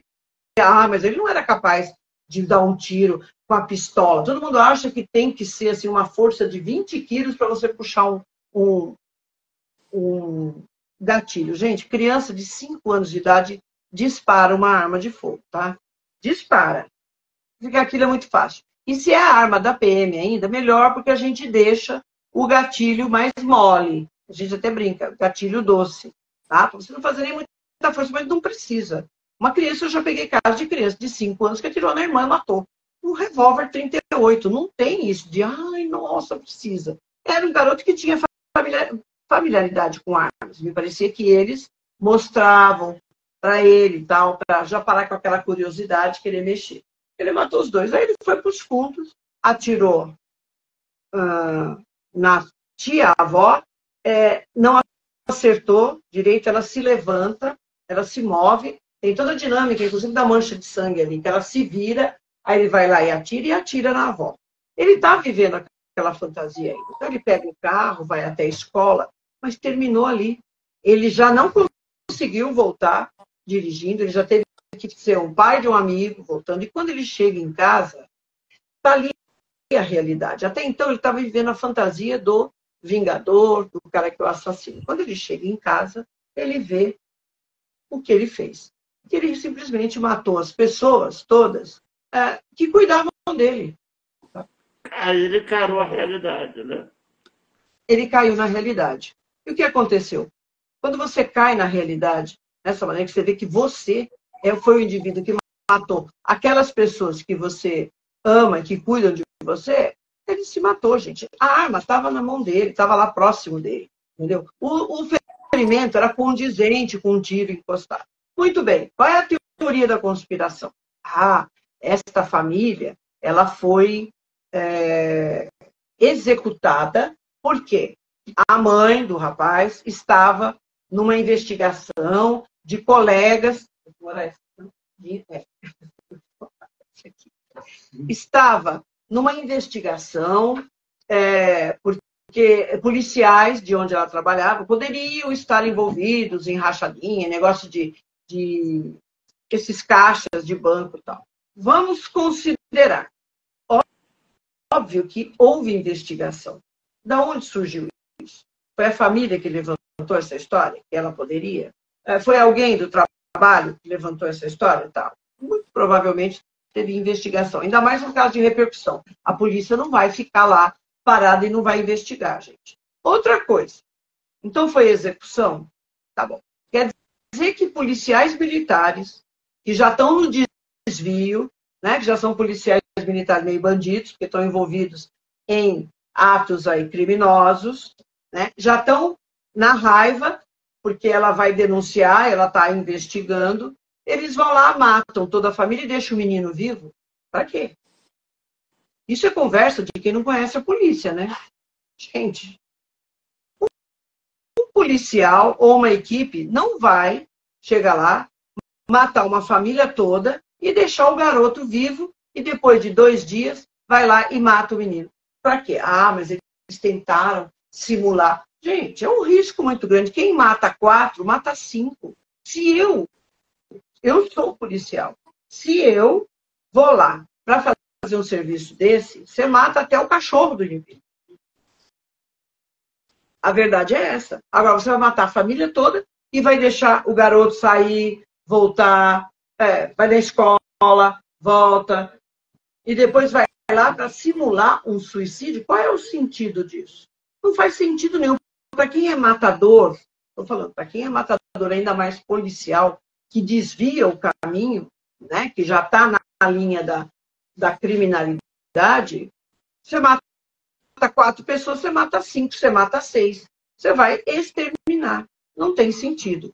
Então, Moraes, você está bem aí na frente. Então, é, e se houvesse realmente isso, né, a polícia iria levantar. Por que, que a Polícia Civil uh, ia ter interesse? Porque quem investigou é a Polícia Civil, não foi a Polícia Militar, tá? Mesmo envolvendo militares, quem investiga é a Polícia Civil. Investigação é a Polícia Civil. Por que, que a Polícia Civil ia passar pano nessa história e falar que foi o menino? Para quê? A troco de quê? Alguém conseguiu provar? Então é assim, Ricardo.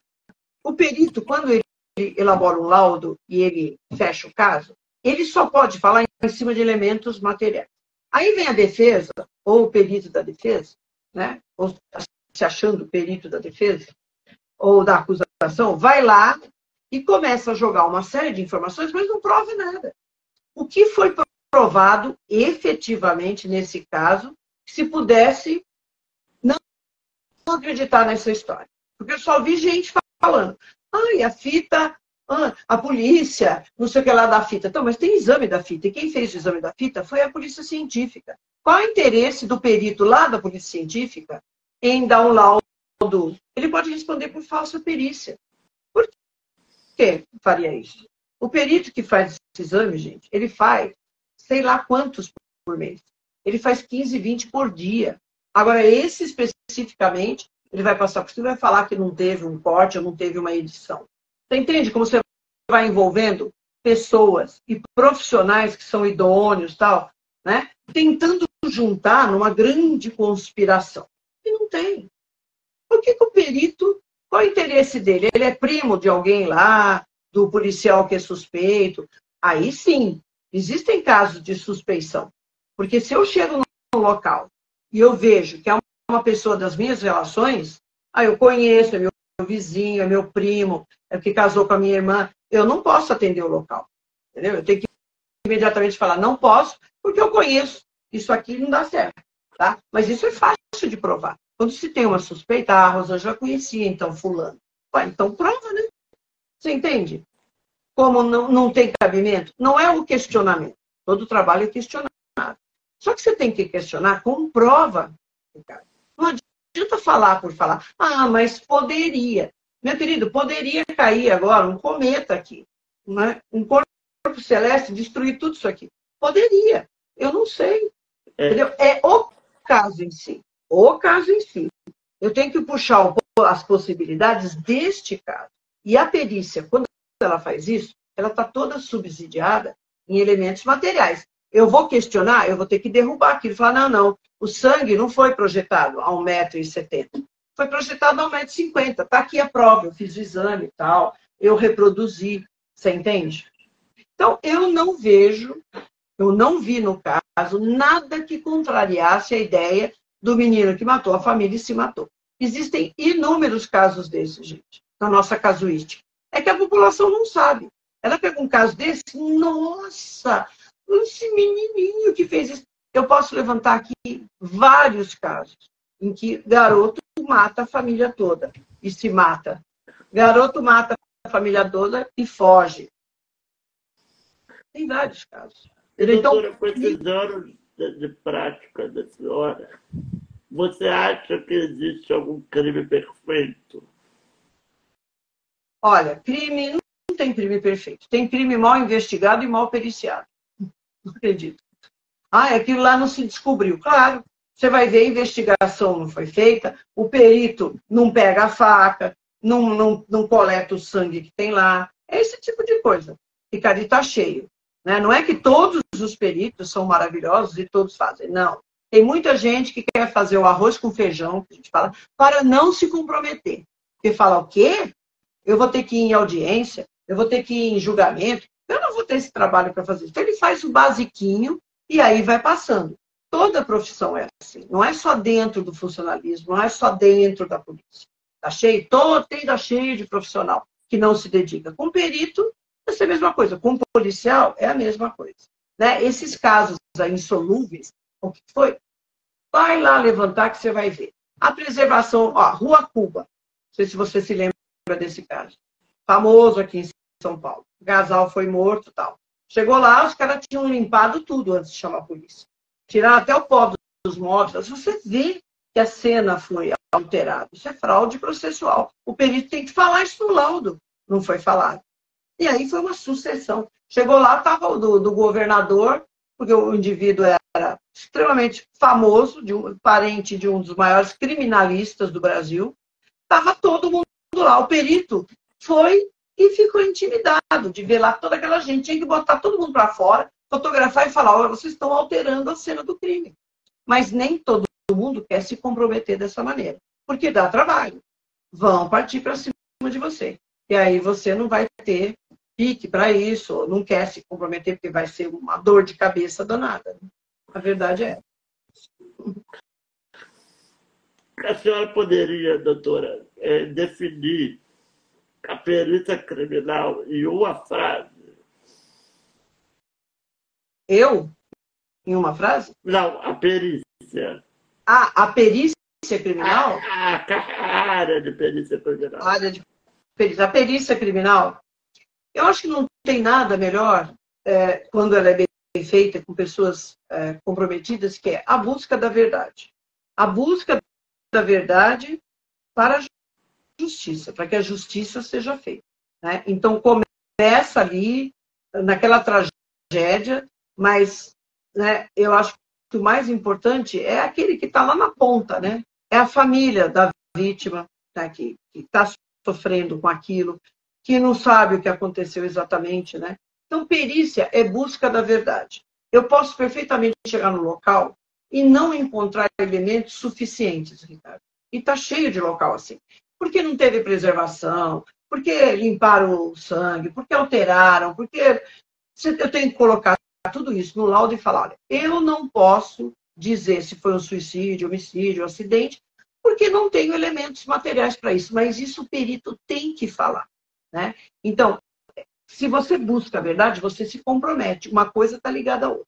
Não tem como buscar a verdade sem se comprometer. E não tem como se comprometer e não buscar a verdade. Né? Então, perícia é busca da verdade pelos meios técnicos. É ciência. E eu dou extremo valor à ciência. Claro que nós não somos só isso. O ser humano é, né, é complexo. Nós somos tudo: emocional, sentimental, psicológico, físico. É, isso tudo está para um trabalho técnico desse, ele está de respaldo. É ele que te sustenta. É essa parte humana, né? ela te sustenta. Claro que os casos chocam. Não nesse de chocar e ficar paralisado. Não, você fala, como pode ter acontecido um negócio desse? Enquanto você está fazendo, você fala, gente, olha o que aconteceu aqui. É claro que, que nós temos esse pensamento. Só que eu não posso chegar e me envolver emocionalmente. Mas a emoção tem que estar por trás, né? enquanto seres humanos. E se você também se robotizar, você começa a fazer um negócio mecânico. De repente surge uma coisa um pouquinho diferente, você vai passar batido e não vai ver porque você fica naquela rotina rígida. Né? Então, é um trabalho interessantíssimo, porque você tem que estar flexível e, para isso, você tem que ter todas essas características humanas, que são próprias nossas, mas você tem que ser absolutamente técnico. Né? Porque se você for procurar em qualquer livro de medicina legal ou de criminalística, e você chega num apartamento e você vai pegar uma fralda que está lá no meio, no balde. Não existe isso. Olha, toda vez que você for num caso com uma criança foi defenestrada, foi jogada, não sei de onde, você vai lá e vai procurar uma fralda que tem mancha de sangue. Não existe isso, porque isso depende do quê? Da perspicácia. Perspicácia do perito naquele momento. E isso é o lado, lado do quê dele. Tem o lado profissional, mas tem o lado humano. Né? Ele já é dotado disso também, dessa curiosidade, dessa visão que a casuística proporciona. Você chega lá e fala, pô, tem 50 fraldas para lavar. Ela tem uma dentro do balde. Por quê? Você vai lá, você encontra sangue. Né? Então, eu acho que é isso. Doutora, para a gente finalizar, a senhora poderia dar uma dica? Quais dicas a senhora dá para quem tem vontade de seguir essa área da perícia criminal? Ah, primeiro, gente, fazer uma boa faculdade. Olha, eu fico preocupada com esses cursos de tecnólogo em perícia criminal, tecnólogo, eh, bacharel em criminologia, porque essas são matérias que você vai ter no curso de formação. Você vai estudar criminologia, você vai estudar todos os tipos de perícia criminal. Não tem sentido você fazer um curso desse e tem lugares aí que estão oferecendo, torne-se perito criminal. Você não vai se tornar nada se você não fizer concurso. Então, primeiro, vai no curso tradicional. Biologia, biomedicina, química, física, direito. Tem muitos estados que abrem vagas para direito. Primeira coisa. Outra coisa, procure os editais de concurso. Vai lá, os editais de concurso antigos, editais de concurso do seu estado. Existe uma norma meio geral, assim, de como tem que ser. Mas cada estado faz de uma forma diferente. Então, vai lá, procura, vê o que, que cai num concurso. Quantas fases tem? Aqui em São Paulo tem uma fase de suficiência física. Hoje eu vou ter que correr, eu vou ter que subir na corda, vou ter que fazer flexão, vai. Mas para que isso? Porque você pode trabalhar na rua e aí você é um policial e perito criminal. Né? Você vai ter que correr atrás de alguém ou vai ter que correr de alguém. Você tem que estar em forma. Porque vai trabalhar na rua, você pode encarar qualquer coisa. Você tem que fazer realmente aulas de tiro. Ai, não consigo pegar numa arma. Não dá. Ah, eu não gosto do ambiente policial. Sinto muito. Você vai viver ambiente policial. Você vai ter que ir em delegacia. Você vai ter que ir em investigação. Você vai ter que conversar com o delegado. Você vai ter que fazer exame em cara que está detido na delegacia. Você vai ter que entrar na penitenciária. Se isso você já não consegue, isso não é demérito nenhum. Mas você tem que estar ciente. Ah, mas eu não quero trabalhar em plantão. Também não serve para você. Plantão não tem hora. Você vai trabalhar no Natal, no Ano Novo, no aniversário da mãe, no Dia das Mães, no aniversário do filho. É plantão. Ah, mas eu vou ter que escrever depois do laudo? Vai. Você tem que ter redação. Você tem que ter nível conceitual muito bom, vocabulário. Você tem que ser objetivo, conciso, preciso. A redação é tudo. Senão você escreve. Vai escrever um negócio que ninguém vai entender. Tá? Então, são características. Você tem que ter essa curiosidade em você. A perícia criminalística tem várias áreas. Não necessariamente você precisa lá examinar cadáver na rua. Se não é para você, não é demérito. Eu quero trabalhar na informática. Tem o campo da informática. Tem exame de peça. Tem exame de contabilidade, perícia de contabilidade, de documento. Isso são perícias internas. Você não sai na rua. Tem as perícias de laboratório. Então, procure primeiro editais de concurso. Veja lá o que cai, o que entra, como é que é estruturado. Quais as matérias, quais as áreas que eles abrem concurso? Poxa vida, aqui eles não abrem para a área de direito. Você vai fazer direito? Não, né? Você vai fazer uma área que você vê que todo concurso abre. Faça biomedicina, que é certeza. Química, física, psicologia. Aqui em São Paulo, eles abriam para todas as formações, gente. Eu tenho colega jornalista, eu tenho colega formado em letras, eu tenho colega formado em biblioteconomia, em artes plásticas. Ah, mas isso aí para ser perito? Claro que sim. Eu já precisei de, de apoio, de, de bibliotecário, para me explicar uma série de coisas, de artista plástico, tá? E faça uma universidade bacharelado tradicional. Ponto. E aí esperar o concurso. Não é fácil, não é frequente, Aqui em São Paulo é 160 pessoas por vaga, é uma coisa que você está fazendo um vestibular aí mais do que para medicina. Entra matéria de vestibular, entra matéria específica, você tem que ralar, tem que estudar. O curso não é fácil, tá? Você vai ter que atirar, conhecer arma, aprender defesa pessoal, tudo isso. Tá? Então, fujam dessas coisas que mostram uma coisa assim, aquela coisa muito fácil, tudo muito fácil e rápido. Não vai nessa, porque não é assim, tá? Acho que é isso. Doutora, muito obrigado por, pela sua participação. É, pessoal, se vocês perderam o início da live, eu não vou conseguir assistir hoje, não se preocupe, a live, esse episódio estará disponível nas principais plataformas de áudio. O link está lá na minha bio. Espero vocês na próxima terça-feira, às 8 horas. Obrigado mais uma vez, doutora. Eu que agradeço. Eu que agradeço. Obrigada, Ricardo. Foi ótimo. Muito bom. Uma boa noite para você. Boa noite. Boa noite, doutora. Obrigada.